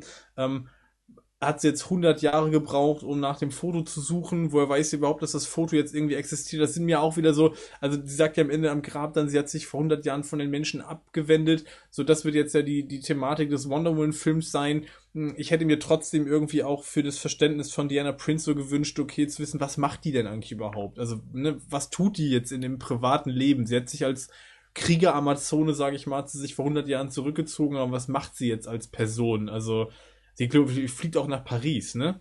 Sie betritt das Flugzeug nach Paris, oder? Ist das ein Flugzeug nach Paris? Woran machst du das fest? Oder ist die Überwachungskamera aus Paris? Die Überwachungskamera ist aus Paris, genau, richtig. Wo sie hinfliegt mit dem Flugzeug, weiß man gar nicht, ne? Aber so. sie fliegt mit Turkish Airlines. Natürlich. genau, ja, natürlich, super, ja. Die fliegen ja Gotham und Metropolis an. Ja, weil beide Städte einen Flughafen haben, obwohl die äh, irgendwie fünf Minuten, Autominuten auseinander liegen. Aber egal. ähm, ähm, ja, also ich, ich hätte gern mehr, ähm, ich hätte noch gern mehr Hintergrund gehabt für mich jetzt einfach, weil ich ganz gerne Figuren mit Format hab und ähm, die Figur war so, wie die war gut. Ähm, ich persönlich hätte mir noch ein bisschen mehr gewünscht, einfach auch nachvoll nachvollziehen zu können, ähm, okay, was macht diese Figur jetzt und was macht die auch, wenn sie jetzt nicht Krieger-Amazon ist? Was mhm. tut die denn eigentlich? Wer ist denn eigentlich Diana Prince überhaupt? Ja, das ist das, was ich eingangs ja schon meinte, dass uns viel über Figuren erzählt wurde, ohne dass es im Film dann nochmal aufgegriffen wurde. Also uns wurde im Vorfeld ja gesagt, sie ist ja inzwischen Anti Antiquitätenhändlerin. Mhm. Ähm, wahrscheinlich Nebenjob bei Bares für Rares im ZDF. ähm, das finde ich halt generell ein bisschen schade, dass das, ähm, dass man das irgendwie nicht geschafft hat, im Film zu erzählen. Ja? Und ja. auch, weil sie sich ja interessiert auch für, für solche Sachen, ja, als sie da dieses, was ein Schwert? Ja, von Alexander, dem Großen, oder? Das Schwert war doch, war doch Genau, und sie ja. kann auch eine Expertise abliefern, aber man erfährt trotzdem nicht, was sie eigentlich macht. Und das finde ich ein bisschen schade, dass man diese Information auch für das breite Publikum nicht eingearbeitet hat. Aber das ist halt eben ein Problem, was eben die, ja, die, das Handling der Story eben angeht. Ja. Hm. Spannend wird auf jeden Fall sein, ob sie es schafft, schauspielerisch einen eigenen Film zu tragen. Ja. für die paar Szenen, die sie jetzt da eingebaut wurde, hat's funktioniert. Die waren auch dankbar, ne? Also die waren, also ich fand, die waren auch dankbar zu spielen. So dieses bisschen Mhm. so femme fatale-mäßige, was sie so als Diana Prince so ein bisschen da gespielt hat. Ähm, und ich glaube, diese Kriege Amazonen, das sind schon zwei sehr dankbare Facetten. Tatsächlich muss man dann echt mal gucken, wenn diese Figur halt mehr Dimensionen und mehr Tiefe bekommt, ähm, kann man, kann sie das tragen. Ich glaube, da wird sie aber ganz, ganz stark abhängig davon sein, wie ist das Skript und wie ist die Figur halt irgendwie auch geschrieben dann. Und ob der Regisseur sich auch so cool in Action setzen kann, wie es halt Snyder macht. Oder Regisseurin, ja. Wobei ja die ersten Shots, die man gesehen hat aus dem, also das erste Wonder Woman Material, ja, fand ich optisch auf jeden Fall sehr gut ausgesehen hat. Also das hat Ja, sie wirkt halt ein bisschen jünger, gell? Noch. Gerade wie sie da noch mal guckt, wie ihr Hut und so ähm, zurechtgezoppelt wird. Da merkt dann, also ich finde schon, dass es ganz gut geklappt hat, dass sie hier jetzt in ähm, Dawn of Justice ähm, erfahrener, verführerischer, reifer, älter wirkt, wie jetzt Ich bin, ich bin, was mich mal interessieren würde, ob das wirklich insgesamt Absicht ist. Also ich stelle mir jetzt gerade vor, der Wonder Woman Film schlägt jetzt ein wie eine Bombe, ne? Nehmen wir das mal an. Und der spielt 1918. Was Mhm. mache ich dann? Mache ich da noch eine Fortsetzung? Obwohl sie jetzt in Batman wie Superman gesagt hat, vor 100 Jahren habe ich mich von der Menschheit abgewendet. Gehe ich dann in, gehe ich dann in ganz andere Settings, ne? Also gehe ich dann in, in, in, in, in einem Fortsetzungsfilm in ein Setting außerhalb der Erde, also ne, oder irgendwie macht dann irgendwas, was mit was mit den Ereignissen auf der Erde nichts mehr zu tun hat. Das würde mich schon mal interessieren, weil sie sich dann schon jetzt relativ also ich fand, fand schon, dass sie sich schon ein sehr enges Korsett jetzt gegeben haben für diese Figur. Es mu also für mich zum Beispiel wird jetzt die Frage sein, ähm, wird in dem Wonder Woman Solo-Film plausibel erklärt, warum sie sich dann von der Menschheit abwendet. Weil zum Beispiel finde ich, gibt's in dem in, Batman wie Superman keine plausible Erklärung dafür, dass sie nochmal umkehrt. Also sie sieht diese ganzen Geschehnisse im Fernsehen, Doomsday tritt jetzt auf und jetzt sagt sie sich, okay, ich gehe doch nochmal zurück und tritt, tritt jetzt noch, tritt jetzt noch mal in Aktion. Ich finde, diese Motivation wird jetzt im Film auch nicht wirklich plausibel. Aber reicht es nicht, die Welt zu retten? Also jetzt mal ganz plump gesagt. Ja, genau. Und dann kommen wir zu meiner Frage aus dem Erwartungscast. Warum war sie dann, als Metropolis dem Erdbogen gleichgemacht worden ist, nicht auch schon da? Also, ne, das ist für mich so ein bisschen. Ah, okay, ja. Ja gut, es ging ja nur an einem Tag und da war es vielleicht nicht gerade in der Nähe. Sie muss ja offensichtlich, kann sie ja nicht fliegen, sie muss ja ein Flugzeug benutzen. Und sie ist Spezialistin für Monster, wie sie ja gesagt hat. Also von Ja. dem her, Ja, okay. mh, vielleicht war das dann etwas äh, zu viel, weil all die anderen Auseinandersetzungen, da ist ja auch nicht eingeschritten zwischen Batman und Superman, bei den Aliens. Aber vielleicht war es dann eben bei so einem Monster dann etwas, wo sie gesagt hat, okay, jetzt hier, da braucht's mich. Ach, ich kann auch einen Flug später nehmen, das passt schon. Das ist, das ist, das ist, bei- genau das ist bei mein Ding. Airlines ist das auch möglich. So, Ja. umbuchbar. Ah, Doomsday. Ist euch aufgefallen, dass das es ist genau mein Ding. Das, mit das Turkish Airlines von einem von zweimal, dass mir so Product Placement wirklich ins Auge gestochen ist. Das zweite Mal war bei der Cyborg-Szene. Da steht ganz große Dr. Pepper im Hintergrund. Ist mir nur aufgefallen. Wobei ich sagen muss, im, im Vergleich zu Man of Steel, was ja auch nicht schwierig ist, fand ich das hier sehr subtil. ja, ja. das stimmt schon. Ja. Nee, aber ich fand, ähm, ja, aber ich meine, ich glaube, zu, zu, zu dem kurzen Auftritt von ähm, Ja. hier, Gal Gadot haben wir jetzt, glaube ich, alles gesagt. Also ich glaube, wir Ja. fanden alle, wir hatten da, glaube ich, alle, als sie gecastet wurde, einen schlechteren oder einen, so einen Kom, weil, weil sie ja nicht viel Filme gemacht hat. Sie war nur bei Fast and Furious dabei. Und ich da richtig cool, da bin ich Fanboy. Ich mag die Filme. Also die, die Figur Wonder Woman ist in dem Film gut positioniert. Ja, Und wir, haben, wir haben das erste Mal eine richtige Superheldin in, einem, ähm, in der Comic-Verfilmung. Das hast du davor halt auch nicht gehabt. Du hattest zwar Black Widows ein bisschen, aber die ist halt auch eher ein Mensch und sowas hattest du halt noch nicht vorher. So ein- eine, die wirklich auch mit den Jungs, mit, den, mit, den, mit, der, mit der ersten Liga mitkämpfen kann. So, damit haben wir jetzt einen Haken hinter all den Hauptfiguren. Lasst uns noch kurz über die Nebenfiguren sprechen, nicht gar so ausführlich wie jetzt eben über die zentralen Figuren. Mm, Aber ich glaube, so ein paar Worte kann man schon mal noch über Jeremy Irons als Alfred Pennyworth verlieren. Ja? Großartig. Also da hat's mir gefallen, dass es sehr an Batman Erde 1 angelehnt war, wobei wir jetzt auch nicht den tiefen Hintergrund wissen, wie, wie ist die Beziehung zu denen. Da freue ich mich auf den Batman Solo-Film. Ich fand die Chemie in den Szenen mit Bruce Wayne und Batman halt super gut. Also das, das war auch ein tolles Casting. Und ähm, ich fand es interessant, dass jetzt ähm, er irgendwie der Motorschrauber für Batman ist. Jetzt wird wahrscheinlich Lucius Fox keine Rolle oder keine große Rolle mehr spielen. Ich bin mal gespannt, äh, wie das in der Zukunft sein wird. Aber großartig, gerne, gerne mehr. Ich hoffe auch mit mehr Szenen und vielleicht auch ein bisschen mehr moralischen Fragen und Diskussionen in Zukunft dann.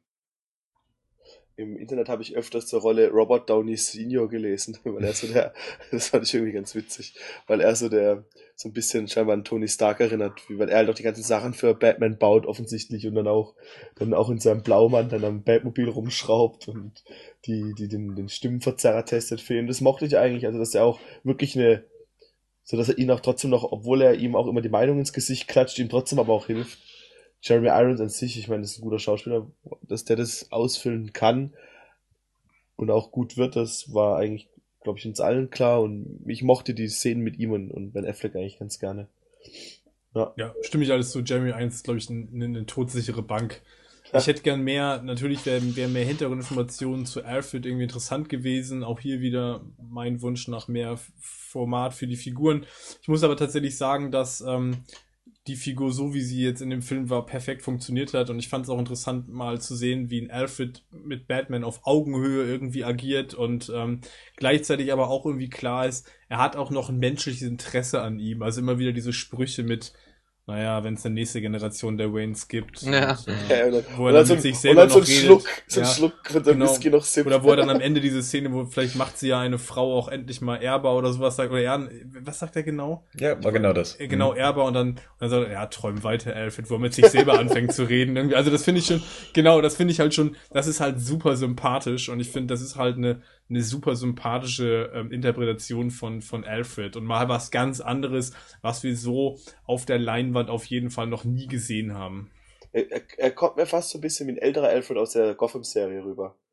So te- teilweise halt. Genau, also in Gotham in der Serie ist er so ein bisschen ähnlich angelegt, ne? Da ist er jetzt auch nicht der klassische Butler, wobei er da tatsächlich noch mehr Butler-Züge hat als hier. Also hier hat er ja eigentlich gar keine Züge des klassischen Butlers mehr. Das ist ja komplett Bringt ihm nur ein Getränk. Also, genau, das ist ja komplett eliminiert. Also man sieht jetzt nicht einmal, dass er jetzt irgendwelche klassischen äh, Bedienstetentätigkeiten ausübt. Also weder eben Nee, was- überhaupt nicht. Es wird sogar umgekehrt, ne? Bruce Wayne bringt ihm ein Getränk. Ja. Ja, stimmt. Und er Kaffee räumt auch nicht so. auf oder bringt ihm Doch, irgendwas zu räumt die essen. Weinflaschen weg, oder nicht? Ja, okay, aber das ist mehr so, ja, okay. Macht ein ich- Kumpel auch, ne? Ja, eben, ich wollte gerade sagen, da brauchst du keinen Diener für. Ja, also, ist irgendwie so eine, ja. wie so eine Zweck-WG von zwei älteren Männern. Genau, das, das war eigentlich übrigens das, was, wo du sagtest so, okay, die haben einfach einen gemeinsamen Kreuzzug. Das ist das, was die jetzt irgendwie ein, ne? So der eine geht auf die Straße, der macht es und der andere, der bastelt im Hintergrund einfach äh, die, das Material Das zusammen. hat mich so an die Blade-Filme erinnert, an die ersten. Mit dem Whistler und Blade, weil dass er auch dann so daheim das Zeug baut und, und Blade geht raus und baut, benutzt Ja. dann das Zeug und jagt Vampire. Doch, ich fand das, das, doch, das hat mir gut gefallen, der Ansatz. Vor allem, dass man nicht wie das Gleiche gesehen hat, sondern mal einen moderneren Anstrich vielleicht im Ganzen verpasst hat.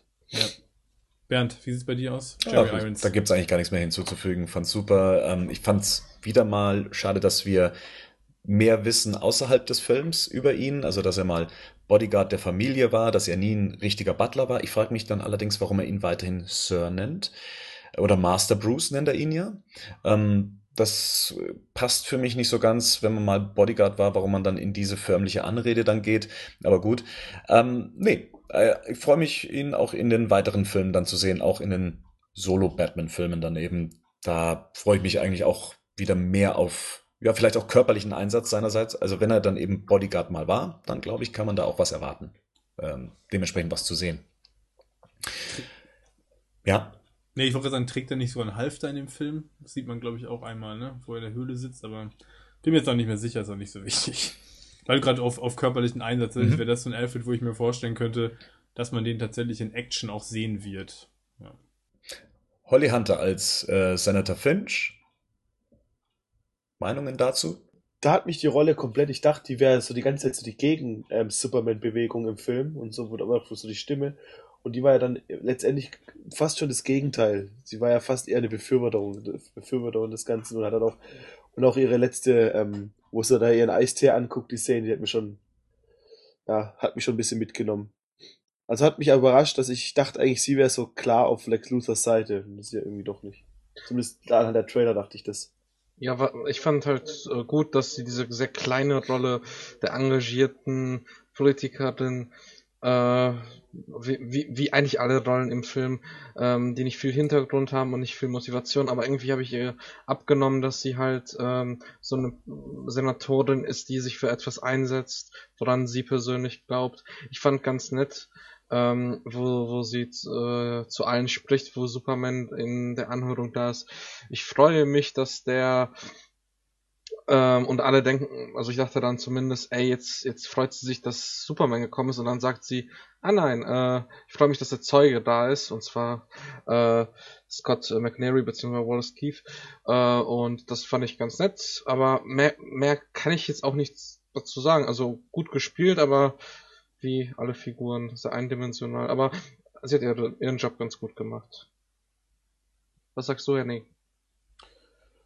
Ich weiß gar nicht, ob die so eindimensional ist. Also ich fand tatsächlich für die kurze Zeit, die die hatte, war die dann doch recht differenziert. Also das hat mich ehrlich gesagt positiv überrascht, weil man normalerweise von Politikern in so Filmen immer so ein recht einfaches Bild zeichnet. Und hier war jemand, ähm, wo ich gedacht habe, naja, ähm, die steht halt irgendwie für ein bestimmtes Verständnis von Demokratie. Also sie lässt sich auf diese, sie ist zwar sie ist zwar, steht dem Ganzen skeptisch gegenüber, also dieser Superman und der Existenz von, von Metawesen steht sie anscheinend offensichtlich sehr skeptisch gegenüber, weil sie gerne wissen würde, okay, wie kann man die irgendwie einbinden, für was stehen die genau.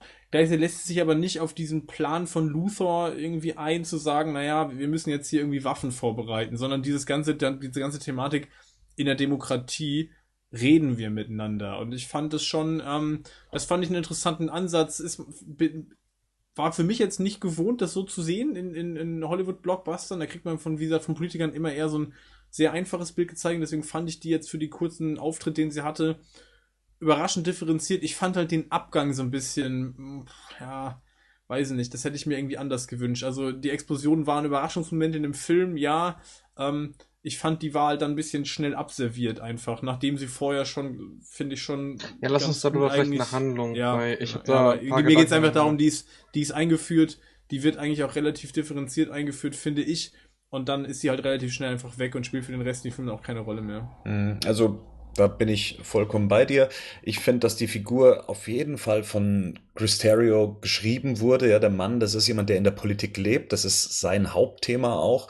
Und man spürt einfach auch, wie diese Figur aufgebaut wurde, dass das seine Schreibe ist und mit seinem Input auch so eine Figur darzustellen, ohne sie einfach zu platt darzustellen. Von dem her war ich eigentlich mit ihrer Darstellung auch sehr fein.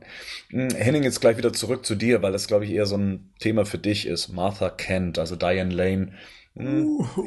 Ja, man hört schon raus, uh, so ja. ganz hat dir das nicht gepasst. Woran nee, liegt's? Nee, absolut nicht. Das hat mir schon in Man of Steel nicht gefallen. Ich, ich kann mit dieser ganzen, also ich kann weder mit Jonathan Kent noch mit Martha Kent, mit dieser Zeichnung und der Interpretation hier, die wir hier kriegen, ich kann mit beiden nichts anfangen. Also mir ist Martha Kent zu wenig die Martha Kent, die ich erwarte und die ich für die Figur von Superman und für den ganzen, für die ganze Entwicklung dieser Figur auch wichtig finde, weil äh, Superman ist eine Figur, die wird zum Helden erzogen. Und das bedeutet, ich brauche zwei Eltern oder ich brauche zumindest Eltern, ähm, die das irgendwie verkörpern, diese Werte, die dann letzten Endes die Figur irgendwie vertreten soll, die müssen die Eltern auch vertreten. Jetzt kann man sagen, natürlich, vielleicht ist es bei Man of Steel auch irgendwie konsequent, weil eben die Eltern das auch nicht so klar vertreten, kann er es auch nicht tun.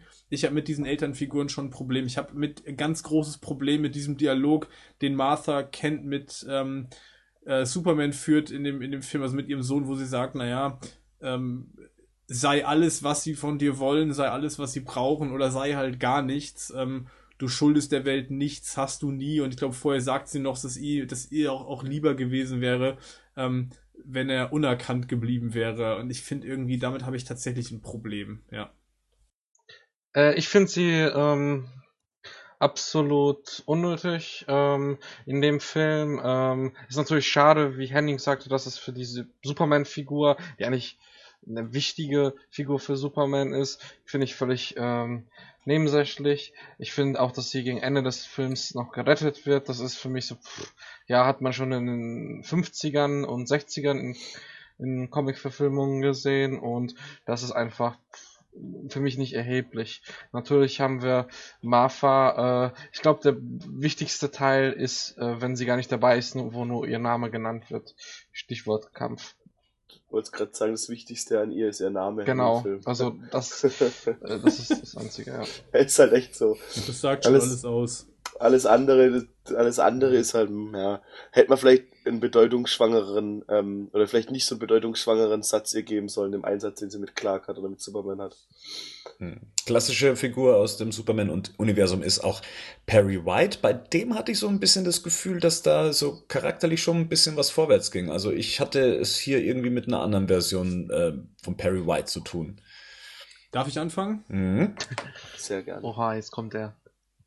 Lawrence Fishburne für mich auch eins der Highlights in dem Film. Also das ist für mich Perry White, wie ich den modern sehen will und wie der für mich auch funktioniert, weil der für mich auf verschiedenen Ebenen in dem Film auch funktioniert. Und ich finde das ist von Fishburne auch sensationell gespielt. Also er spielt diesen, ja, ich sag mal, diesen streitbaren Chefredakteur, der auch immer, der nie um eine Spitze verlegen ist, der so ein, so ein auch so ein Comedy-Element kriegt, weil er immer wieder auch Sprüche klopfen darf, irgendwie so. Und dann gibt's am Ende diese Szene mit Lois, ähm, wo, wo Lois einen Helikopter will, ähm, weil sie zu dem Kampf fliegen will. Und die Szene, die finde ich einfach brillant, Ja. weil, weil das beide Facetten von Perry White zeigt. In dem Augenblick, wo er sagt, was willst du für, einen- für einen Hubschrauber? Wenn du eine Story willst, hier, du musst da nur, da, da musst du nur hinlaufen, da, da am Hafen oder da das Raumschiff leuchtet wie wild, da hast du eine Story und sie sagt zu ihm, äh, Perry, es ist nicht für eine Story. Und dann der Blick, den Fishburne ihr zuwirft, so Mhm. dieses, okay, ich verstehe das. Du brauchst gar nichts weiteres sagen, ich bin bei dir. So, und dann sagt er, okay, organisieren Sie den Heli und so, vergessen Sie es mit der Landezone, landen Sie das Ding direkt auf dem Dach, Lois, geh aufs Dach, so, und dann bist du schneller. Sensationell. Für mich in der Kürze der Figur, also in der Kürze der Zeit, die die Figur bekommt, das Optimum rausgeholt aus der Figur. War für mich ein absolut liebenswerter Charakter, ähm, mit dem man auch irgendwie als, als Zuschauer sofort irgendwie eine, eine Verbindung hat. Dazu zwei Fragen. Hört er Elvis? Und B, weiß er, ob Clark auch Superman ist? Ah, das hätte ich gefragen wollen, ja, genau. Mm, ja und nein. Das ist irgendwie so offen Hört er, gespielt. hört er Elvis? Ja, ich weiß nicht. Hört er Elvis? Helf mir mal kurz mit dem Hör der, El Hör der Elvis zu äh, kapieren. aus Lois und Clark, da ist doch der, der Perry White von, der, der von, ah, okay, ja, okay. ähm, ich weiß okay. grad gar nicht, wer ist der Schauspieler von Lois und Clark, der da, der da Perry White spielt, fällt gerade nicht ein, Lane, Lane Smith heißt der, ähm, der hört ja die ganze Zeit, ist ja ein riesen Elvis-Fan Ah, und zitiert stimmt, den ja auch stimmt, immer stimmt, ständig. In den Comics übrigens auch aus der Zeit. Ja, Das ist genau. auch großer Elvis-Fan. Ja. Das habe ich, das hab ich irgendwie vergessen. Ich glaube, bei Smallville gibt es auch mal eine Andeutung drauf. Ähm, nee, weiß er nicht, oder? Man, Nee, habe ich auch nicht so Weil ich empfunden. glaube, in dem Film, deshalb, weil wir hatten uns ja vorher darüber diskutiert, wie machen sie es nach der Senatsanhörung mit Supermans Gesicht und bla bla. Ich glaube, niemand hat Supermans Gesicht bisher gesehen in dem Film. Außer vielleicht die drei Leute, die er gerettet hat. Ah, Aber ich glaube einfach, niemand hat bisher bis zu dem Zeitpunkt Supermans Gesicht wirklich gesehen, weil er immer, auch bei Man of Steel, er ist immer so ein bisschen weiter weg von den, von den Figuren. Es gibt so einzelne Charaktere, klar, die ihn gesehen haben, aber ich glaube, Perry White gehört nicht zu denen. Aber ich glaube, in dem Film gibt es eigentlich jetzt keinen Hint für mich, äh, dass, dass Perry White jetzt äh, weiß, dass Clark und Superman ein- eine dieselbe Person sind, oder? Ich dachte, Ja. das wäre der Grund, warum er ihm äh, der Lois den, den Helikopter gegeben hat. Das habe ich auch so gesehen und äh, die Freiheiten, die er Mhm. Clark lässt, äh, we- wenn er keinen Artikel schreibt, das war für mich sonst sehr Macht er ja nicht. Er, er gibt ihm ja keine Freiheiten. Also er, ja, ich, ich, ich denke noch zweimal, er wäre rausgeflogen. So habe ich das eher gesehen. Also, es war, also Perry White hat schon keinen Bock mehr gehabt, mit Clark Kent zu argumentieren. Also so habe ich das auch eher empfunden in dem Film. Da würde ich auch eher bei, bei da bin ich auch eher bei Rico. Also da habe ich auch, das habe ich auch eher so empfunden, als wenn Perry White von, von, von Kent so ein bisschen genervt ist, nach dem Motto, du bist so ein bisschen pain in the ass irgendwie. Du Ja. gehst mir hier auf die Eier, weil du irgendwas machen willst, äh, für das sich keine Sau interessiert, weil du bist noch nicht so eine große Nummer, dass sich jetzt irgendeiner dafür interessiert, ob du dich jetzt mit einem Batman anlegst oder nicht. So mach mal hier Highschool-Sport, bitte. Das ist so genau deine Kragenweite. So habe ich das in dem Film irgendwie verstanden. Also ich habe tatsächlich in dem Film das eher so bezogen, dass es da um Lois und Superman geht und Perry das versteht, unabhängig Und, davon, und auch vor allem halt auch, weil er auch sieht, wie entschlossen Lois ist. Also Genau, ist nicht also so, ich glaube glaub tatsächlich, das ist für mich eigentlich die, eigentlich diese Kern oder die Quintessenz in, in dieser Szene. Es ist auch völlig egal. Ich glaube, das ist für Perry in dem Augenblick völlig egal, Ja. weil es ist für Lois wichtig. Und warum das wichtig ist, diese Frage stellt er überhaupt nicht. Und das ist halt sowas, wo ich mir dachte, das zeigt so eine tiefe Verbundenheit. So ein Chef, so ein Chef willst du doch haben, oder?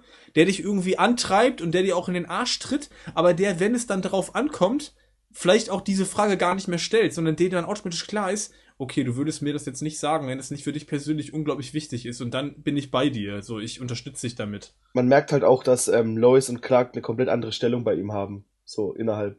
Weil sie ja das zweimal macht. Die macht ja auch das mit der, sie kriegt ja auch den Flug nach Washington genehmigt. Und bei, und da, da lässt er sich ja zumindest auf eine Diskussion ein. Und bei, ja, ist ja so, und bei Ja, Clark, ja, ja. bei Clark halt überhaupt nicht. Jeder Dummkopf schreibt weiter an, an irgendwelchen College-Sport, das liest eh keiner.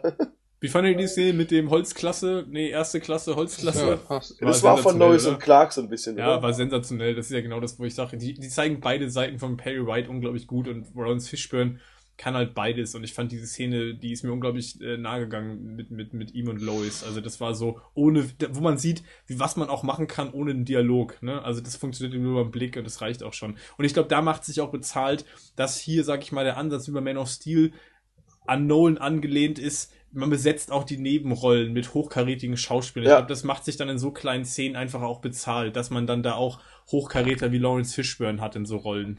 Da kann man halt so kleine Szenen auch retten mit. Genau, ja, ist echt so. Ein guter Schauspieler ist auch äh, Scoot McNairy, von dem wir lange Zeit nicht wussten, wen er spielen wird. Eigentlich wusste ich es nicht bis in den Film hinein, außer dass ich mir schon gedacht habe, okay, er wird ein Opfer der, ähm, wie wird das Event genannt, Black Zero Event. Mm, ja, er spielt die Rolle des Wallace Keefe, einem Mitarbeiter von Wayne Enterprises oder Wayne Financials ähm, und wird zu Beginn des Films von Bruce Wayne gerettet und ist auch dann, sagen wir mal, so der, ja, der Trigger zu Superman. Ähm, wie fandet ihr denn die Rolle? Kann man die gut einsortieren? Hier fehlt mir halt echt so ein bisschen das Hintergrund, also da, da hoffe ich, dass der Extended Cut noch ein paar Sachen, ein paar Fragen beantwortet. Weil generell finde ich es natürlich, ähm, da, das, da war, bis auch wieder was, sind 18 Monate vergangen und man hat nicht so wirklich was erfahren, außer dass er wütend war, 18 Monate. Aber das Einzige, was er in 18 Monaten macht, was wir mitkriegen, ist, dass er sich, dass er sich irgendwie, ich dachte erst, er baut sich die Bombe, von der Bruce Wayne redet, in dieser Szene, wo er sich irgendwas zusammenbaut. Aber tatsächlich tut er sich halt nur im Spraydosen irgendwie zusammenstellen und klettert dann die Statue halt hoch und beschmutzt die. Und ja, das ist halt, dass ich, ich kann es nicht wirklich einschätzen. Also das, das, der wirkt halt so ein bisschen, hm, wirkt so ein bisschen Plastifigur, so, keine Ahnung. Also ich habe erstmal auch gar nicht verstanden, mh, äh, was passiert ist. Er wird, ist jetzt äh, Bruce Wayne irgendwie mit ihm noch im Kontakt.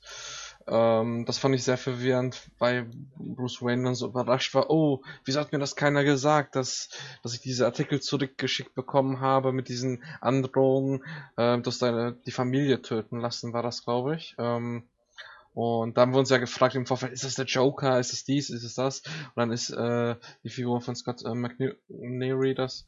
Und Nein. Nein. ja, das war Lex Luthor. Ja, ja, ja ich meine aber im Lau. In dem Zeitpunkt im Film gehen wir davon aus, dass es die Figur von Scott McNeary ist. Also Bruce Wayne denkt, okay, das ist jetzt die, die Person. Ja, ja, okay. Ja. darauf wollte ich hinaus. Natürlich ist es Lex Luthor am Ende, wissen wir es. Aber ähm, das, da hatte ich sehr Probleme beim Film, äh, da so zu folgen, okay, hat jetzt Bruce Wayne sich um ihn gekümmert, weil er sagt doch, ja, ich kümmere mich um dich und äh, bevor das Mädchen da rettet bei der zweiten Filmszene, wirkt es so, als ob es auch so, er, er ist wirklich wie ein Held, der sich zur Aufgabe macht, diese Person zu retten. Und da fand ich ein bisschen schade und deswegen finde ich es auch so schwer nachzuvollziehen, wie, wie Wayne zu ihm stand und ja. Bernd, deine Meinung zu der Figur? Ich fand die so undurchsichtig. Ich wusste immer nicht so ganz, was seine Haltung zu Superman ist. Also sie, äh, beziehungsweise was Lex Luthor jetzt an dieser Figur dann wirklich nutzen konnte. Klar, er hatte aufgrund dessen, dass er seine Beine verloren hat, einen gewissen Groll auf ihn. Und ja, er ist jemand, der dann auch auf die Figur steigt und die dann eben besprüht. Aber ich, ich, ich, für für mich blieb die halt noch so, so der wahre Groll auf die Figur, so dass er sich von Lucer auch überreden lässt, ihn halt eben beim Senat dann eben in Anführungszeichen anzuschwärzen, ist mir nicht so ganz klar geworden. Ich Also Weiß es nicht. Ich, ich verstehe es auch nicht. Was ich nicht so richtig, was ich auch nicht verstanden habe, war seine Vorstellung dann vom Senat, dass wir den Zeugen da haben. Den Zeugen von was denn überhaupt? Also, ne, der Zeuge davon, dass Metropolis dem Erdbogen gleich gemacht worden ist. Ich glaube, da gibt's genug Zeugen. Ich glaube, du brauchst jetzt nicht nur einen, also einen Betroffenen hast du eingeladen, weil er vorher ja auch irgendwie sagt, naja, der Krieg wurde zu uns gebracht und so sieht der Krieg aus und zeigt auf seine, auf seine, auf seine ähm, fehlenden Beine. Ne? So, äh, äh, also das ist auch wieder so eine Figur, wo ich mir denke, die hätte auf jeden Fall noch ein bisschen mehr Format, ein bisschen mehr Dimensionen gut vertragen können, weil die in dem Film so, die ist irgendwie wenig greifbar. Ne? Also die Motivation ist ja das, was du gerade sagst, Bernd, die ist nicht richtig nachvollziehbar. Ne? Was will er jetzt eigentlich überhaupt und warum lässt er sich da von Luthor so instrumentalisieren für seinen Zweck? Warum überhaupt? Die, die Frage ist halt auch, wie gesagt, hat jetzt Luther die ganze Zeit, weiß Luther, dass Bruce Wayne Batman ist, will er den Kampf der beiden von Anfang an haben und hat er seit Anfang an diese Schecks abgefangen, quasi die an ihn gegangen sind und hat es dann wieder zurückgeschickt an Wayne Enterprise. So, das ist ja das, was der Film irgendwie einem weiß machen will, oder? Wobei die Schecks ja nicht immer schon zurückkommen, sondern nur die letzten, für mich, ich habe das so verstanden, dass so die letzten vier, fünf Schecks irgendwie zurückgekommen sind. Ich habe das darauf bezogen, dass ab dem Moment, wo Luther sozusagen quasi diese Figur für sich nutzt, ab dem Moment die Schecks zurückgehen. So habe ich das zumindest Aber im Film wird der Film, wenn wir davon ausgehen, dass die Schecks monatlich kommen, dann wann? Ja, der Zeitraum dann, ist zu lang. Dann ja, spielt der Film schon. halt innerhalb von sechs Monaten oder sowas. Und ja. für mich würde es ja, wenn ich jetzt drüber nachdenken würde, würde der Film vielleicht eine Handlung von, ja, vielleicht einem Monat. Aber auch nur, weil Bruce Wayne trainiert halt. Ja, aber es macht ja zum Beispiel auch gar keinen Sinn, dass die Figur von Scott McNeary die Schecks von Anfang an zurückschickt. Warum sollte er das machen? Das macht ja nun gar keinen Sinn. Und das sieht man im Film auch nicht. Man sieht in dem Film, glaube ich, drei oder vier Schecks mit jeweils angehängten Nachrichten, oder? Sind es nicht so sechs, sieben Stück mindestens? Ja. Ja, gut, okay, könnte sein, aber, aber auf jeden Fall sind es nicht 18. Also, ne, ich meine, offensichtlich ist ja, er hat ja irgendwie eine Art Versicherung, eine Art Versorgung durch, durch, durch Wayne Industries oder Wayne Financials oder welche Firma auch immer, ähm, die, die für ihn sorgen sollte. Und ab einem bestimmten Punkt werden die Checks ja wieder zurückgeschickt. Und ich habe das für mich so verstanden, dass ab dem Punkt, wo Luther das übernimmt, klar macht das im Film nicht wirklich viel Sinn. Das ist ja auch einer der Kritikpunkte, dass das im Film keinen Sinn macht, weil für mich ist es so, warum sollte er die Schecks an, an, an Wayne zurückschicken? Weil Wayne hat damit ja gar nichts zu tun. Also, ne, das hat ja mit seinem Groll auf Superman überhaupt nichts zu tun. Ich meine, das ist die Firma, für die er gearbeitet hat, von der er jetzt sozusagen eine Invalidenversicherung oder eine Invalidenrente oder irgendwas bekommt. Warum sollte er die jetzt zurückschicken? Er hat ja gar keinen Grund, gar keinen Grund, Groll auf, auf Bruce Wayne oder die Firma zu hegen. Also, ja, ich hatte ja die Theorie, dass es so sein wird, dass er die Schecks tatsächlich nicht zurückgeschickt hat, sondern dass das äh, fingierte Schecks sind, die ähm, Lex Luthor dann geballt zurückgibt, weil Bruce Wayne ja auch sagt, warum habe ich denn davon nie was erfahren? Ich meine, er hätte es wahrscheinlich erfahren, wenn es wirklich passiert wäre. Äh, und der, äh, sein Angestellter konnte ihm das ja auch nicht erklären, wie das passiert ist, ja. sodass diese Schecks wahrscheinlich gebündelt zurück oder zumindest da platziert wurden, wo man sie dann findet, um dann zu sagen, aha, das ist schon seit Monaten so. Ja, ja. aber das Versteht ihr, was ich meine? Ja, ja, schon klar, aber, aber dann wäre dann gut, und den letzten hat er dann selber zurückgeschickt vielleicht. Aber das ist so ein Punkt, wo wir schon wieder dabei sind, gerade, wir steigen gerade mitten ein, wir denken uns den Film zurecht. Ne? Also im Film muss man tatsächlich sagen, ergibt es wenig Sinn aus meiner Sicht. Das Ding ist doch, da soll nochmal der Hass auf Superman geschnürt werden, dass Bruce Wayne sich Vorwürfe macht, wieso habe ich da nicht genauer aufgepasst, wieso habe ich nicht gehandelt. Ich hätte noch sorgsamer sein müssen. Da wird ja dieser Hass auf Superman geschnürt. Also ich finde das sehr nachvollziehbar. Wir haben noch zwei Figuren, über die wir nur ganz kurz sprechen wollen. Und zwar Cullen Molphy als, ähm, ich kann kein Russisch, äh, Antonoli Knitschniev. Wenn dem so ist. Ähm, oder, um es leichter auszusprechen, KG Beast aus den Comics, ein Batman-Gegner aus den 80er Jahren. Ich, wer hat ihn erkannt? Ich sofort, das ist mein Lieblingscharakter. Ich habe ein Tattoo von dem. Natürlich nicht. Bis du gesagt hast, das ist, habe ich da ähm, ehrlich gesagt gar keine Ahnung davon gehabt, wer das ist. Ich glaube, als ich es dann gegoogelt habe, macht er in irgendeinem der neueren Filme, in der Serie, ich, spielt er mit. Der spielt dann in Assault on Arkham mit. Ja, genau. Genau, er ist der Erste, der den Kopf verliert. Ja, aber wie gesagt, ich habe null Ahnung. Ich habe den mit dem Charakter überhaupt keine ähm, Verbindung irgendwie. Ja, der Henning und ich hier, Brüder im Geiste, weißt du, wir kennen den halt eben noch aus unserer Zeit damals, 89 beziehungsweise 90, als die Batman-Comics von, äh, was, Ehapa? Hedke. Hedke, Hedke. rauskam. Äh, die zehn Nächte der Bestie. Ja, eine Storyline halt eben um das KG Beast oder wie er dann später genannt wird, The Beast ähm, hat dann später nochmal in den aktuellen Comics einen Auftritt, ist inzwischen auch schon tot und wie schon gesagt, Assault und Arkham hat dann Kurzauftritt. Übrigens grandios eigentlich damals, die, diese äh, zehn Nächte der Bestie, grandiose Storyline. Oh, der Fischer spielt in Arrow auch mit, sehe ich gerade. Richtig, die Figur kommt tatsächlich auch ähm, in Arrow vor, in Arkham, ähm, in Assault on Arkham und ich glaube sogar in der, wie heißt die neue Serie? Legends of Tomorrow, ne? Legends of Tomorrow, genau. Da hat er auch einen Auftritt. Verrückt. Also ich muss ganz ehrlich zugeben, ähm, ich habe die Figur, ich musste danach das nochmal googeln. Der Name war mir irgendwie klar, also als der Name auftauchte, war mir klar, das ist irgendeine Figur. Ich wusste nicht sofort, dass es Kagibis ist, obwohl ich Kagibis kenne, die Figur, aber ähm, mir war nur klar, der Name, der ist so sperrig, dass mir irgendwie klar war, das muss eine Comicfigur sein, weil kein Mensch würde sonst so einen Namen in einem Film einbauen, ähm, den sich auch kein Mensch merken kann. Also von da war mir klar eine Figur und dann war es relativ schnell klar, okay, das KG-Beast, ähm, ja. Ist eigentlich ein ganz cooler Gegner. Ich fand den eigentlich immer als Gegner, auch diese Storyline, sagt ja gerade, die fand ich von Jim Aparo damals richtig cool.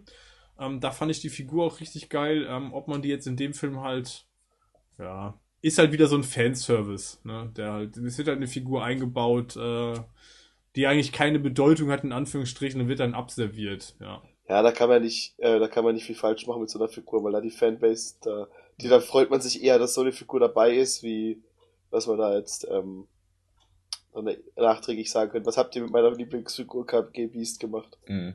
Wobei ich Kagibis tatsächlich als Gegner in einem Batman-Realfilm echt mal spannend finde. Also die Figur kennt jetzt, kennt jetzt nicht so viel, aber die fände ich so als Figur, fände ich die interessant, aber gut, äh, ist jetzt hinfällig, das wird sowieso nicht gemacht, von daher kann man die Figur hier auch als Fanservice mal kurz irgendwie einbauen. Ja, der Kalte Krieg ist auch vorbei. Ich glaube, die Figur würde dann vielleicht in der Form auch nicht mehr so wirklich funktionieren, oder? Ja, als Auftragskiller könnte man den immer noch einbauen. Ne? So Aber da wie hättest ja, da ja vielleicht 20 ka prominentere Charaktere im Ja, natürlich, die ich man ja erstmal gerade, benutzen also, kann. absolut, also von dem ja. her.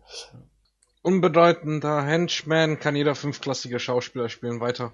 Wow, wow, wow. Oh, Ähm, ja, wir haben noch Mercy Graves, die Assistentin von Lex Luthor.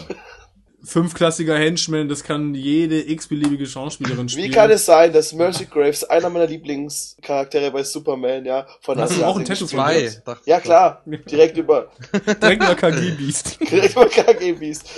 Wie kann es sein, dass die von einer Asiatin gespielt wird? Ja, irgendwann ist auch mal gut. Ja, ich muss ja schon, Per- ich muss ja schon Perry White von dem Schwarzen ertragen werden. Ja, jetzt muss ich auch noch das. Nein, Quatsch. Also, Bernd, kannst du das drin lassen? Genau so, wie das, wie Rico das gerade gesagt hat. Ich glaube nicht, dass er das machen möchte. Nein, ähm, ja, ist halt schade, weil in der Animated Series hat er ja schon eine größere Rolle, so, da kämpft sie auch öfters für Luthor. Und hier ist er halt direkt, wird sie direkt quasi geopfert in der dritten Szene, in der sie da auftritt. Das zeigt halt auch, dass Lex Luthor vor seinem eigenen ähm, äh, Mitarbeiter nicht viel, nicht viel Respekt hat und den scheißegal ist, was mit denen passiert. Das war doch die einzige Funktion. Ja. Aber Bernd, findest du, ist das nötig oder ist das Fanservice in, in den richtigen Bahnen? Nee, wir werden bei den, wenn es um die Cameos äh, geht, ja auch nochmal drüber sprechen. Manchmal hat Snyder echt ganz mögliche, ganz merkwürdige Gedanken, wie er mit den Figuren umzugehen hat und wie er sie im wahrsten Sinne verheizt. Ähm, Ob es da nicht einfach bessere Möglichkeiten gäbe, diese Figuren einzusetzen? Warum? Warum muss man dafür eine Figur wie Mercy Graves nehmen?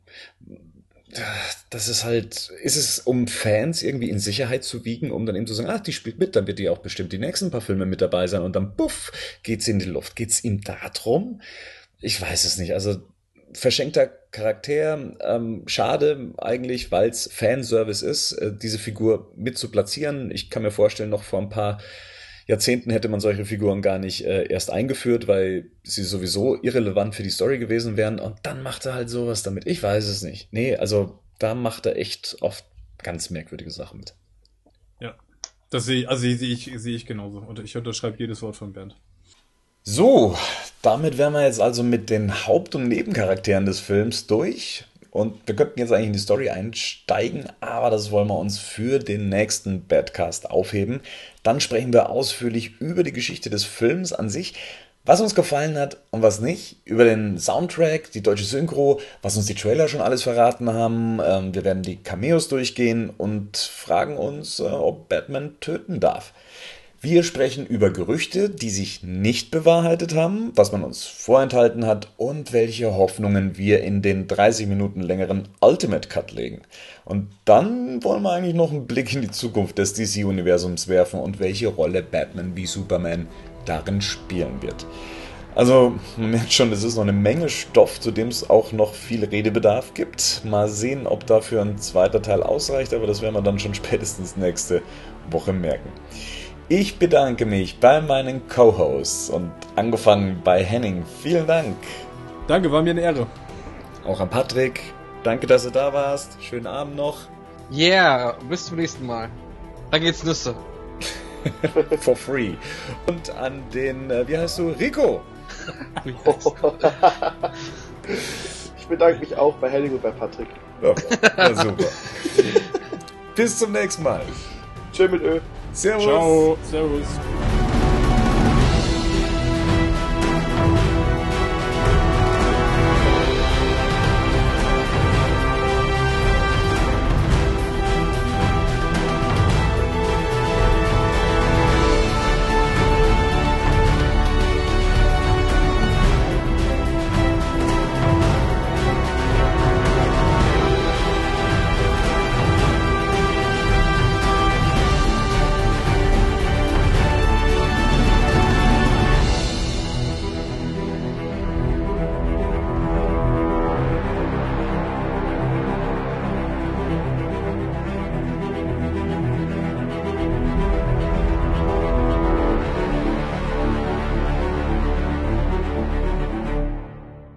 Batman News Badcast ist ein Podcast-Projekt von Fans für Fans. Batmannews.de und der Badcast stehen nicht in Verbindung mit Warner Bros. oder DC Comics.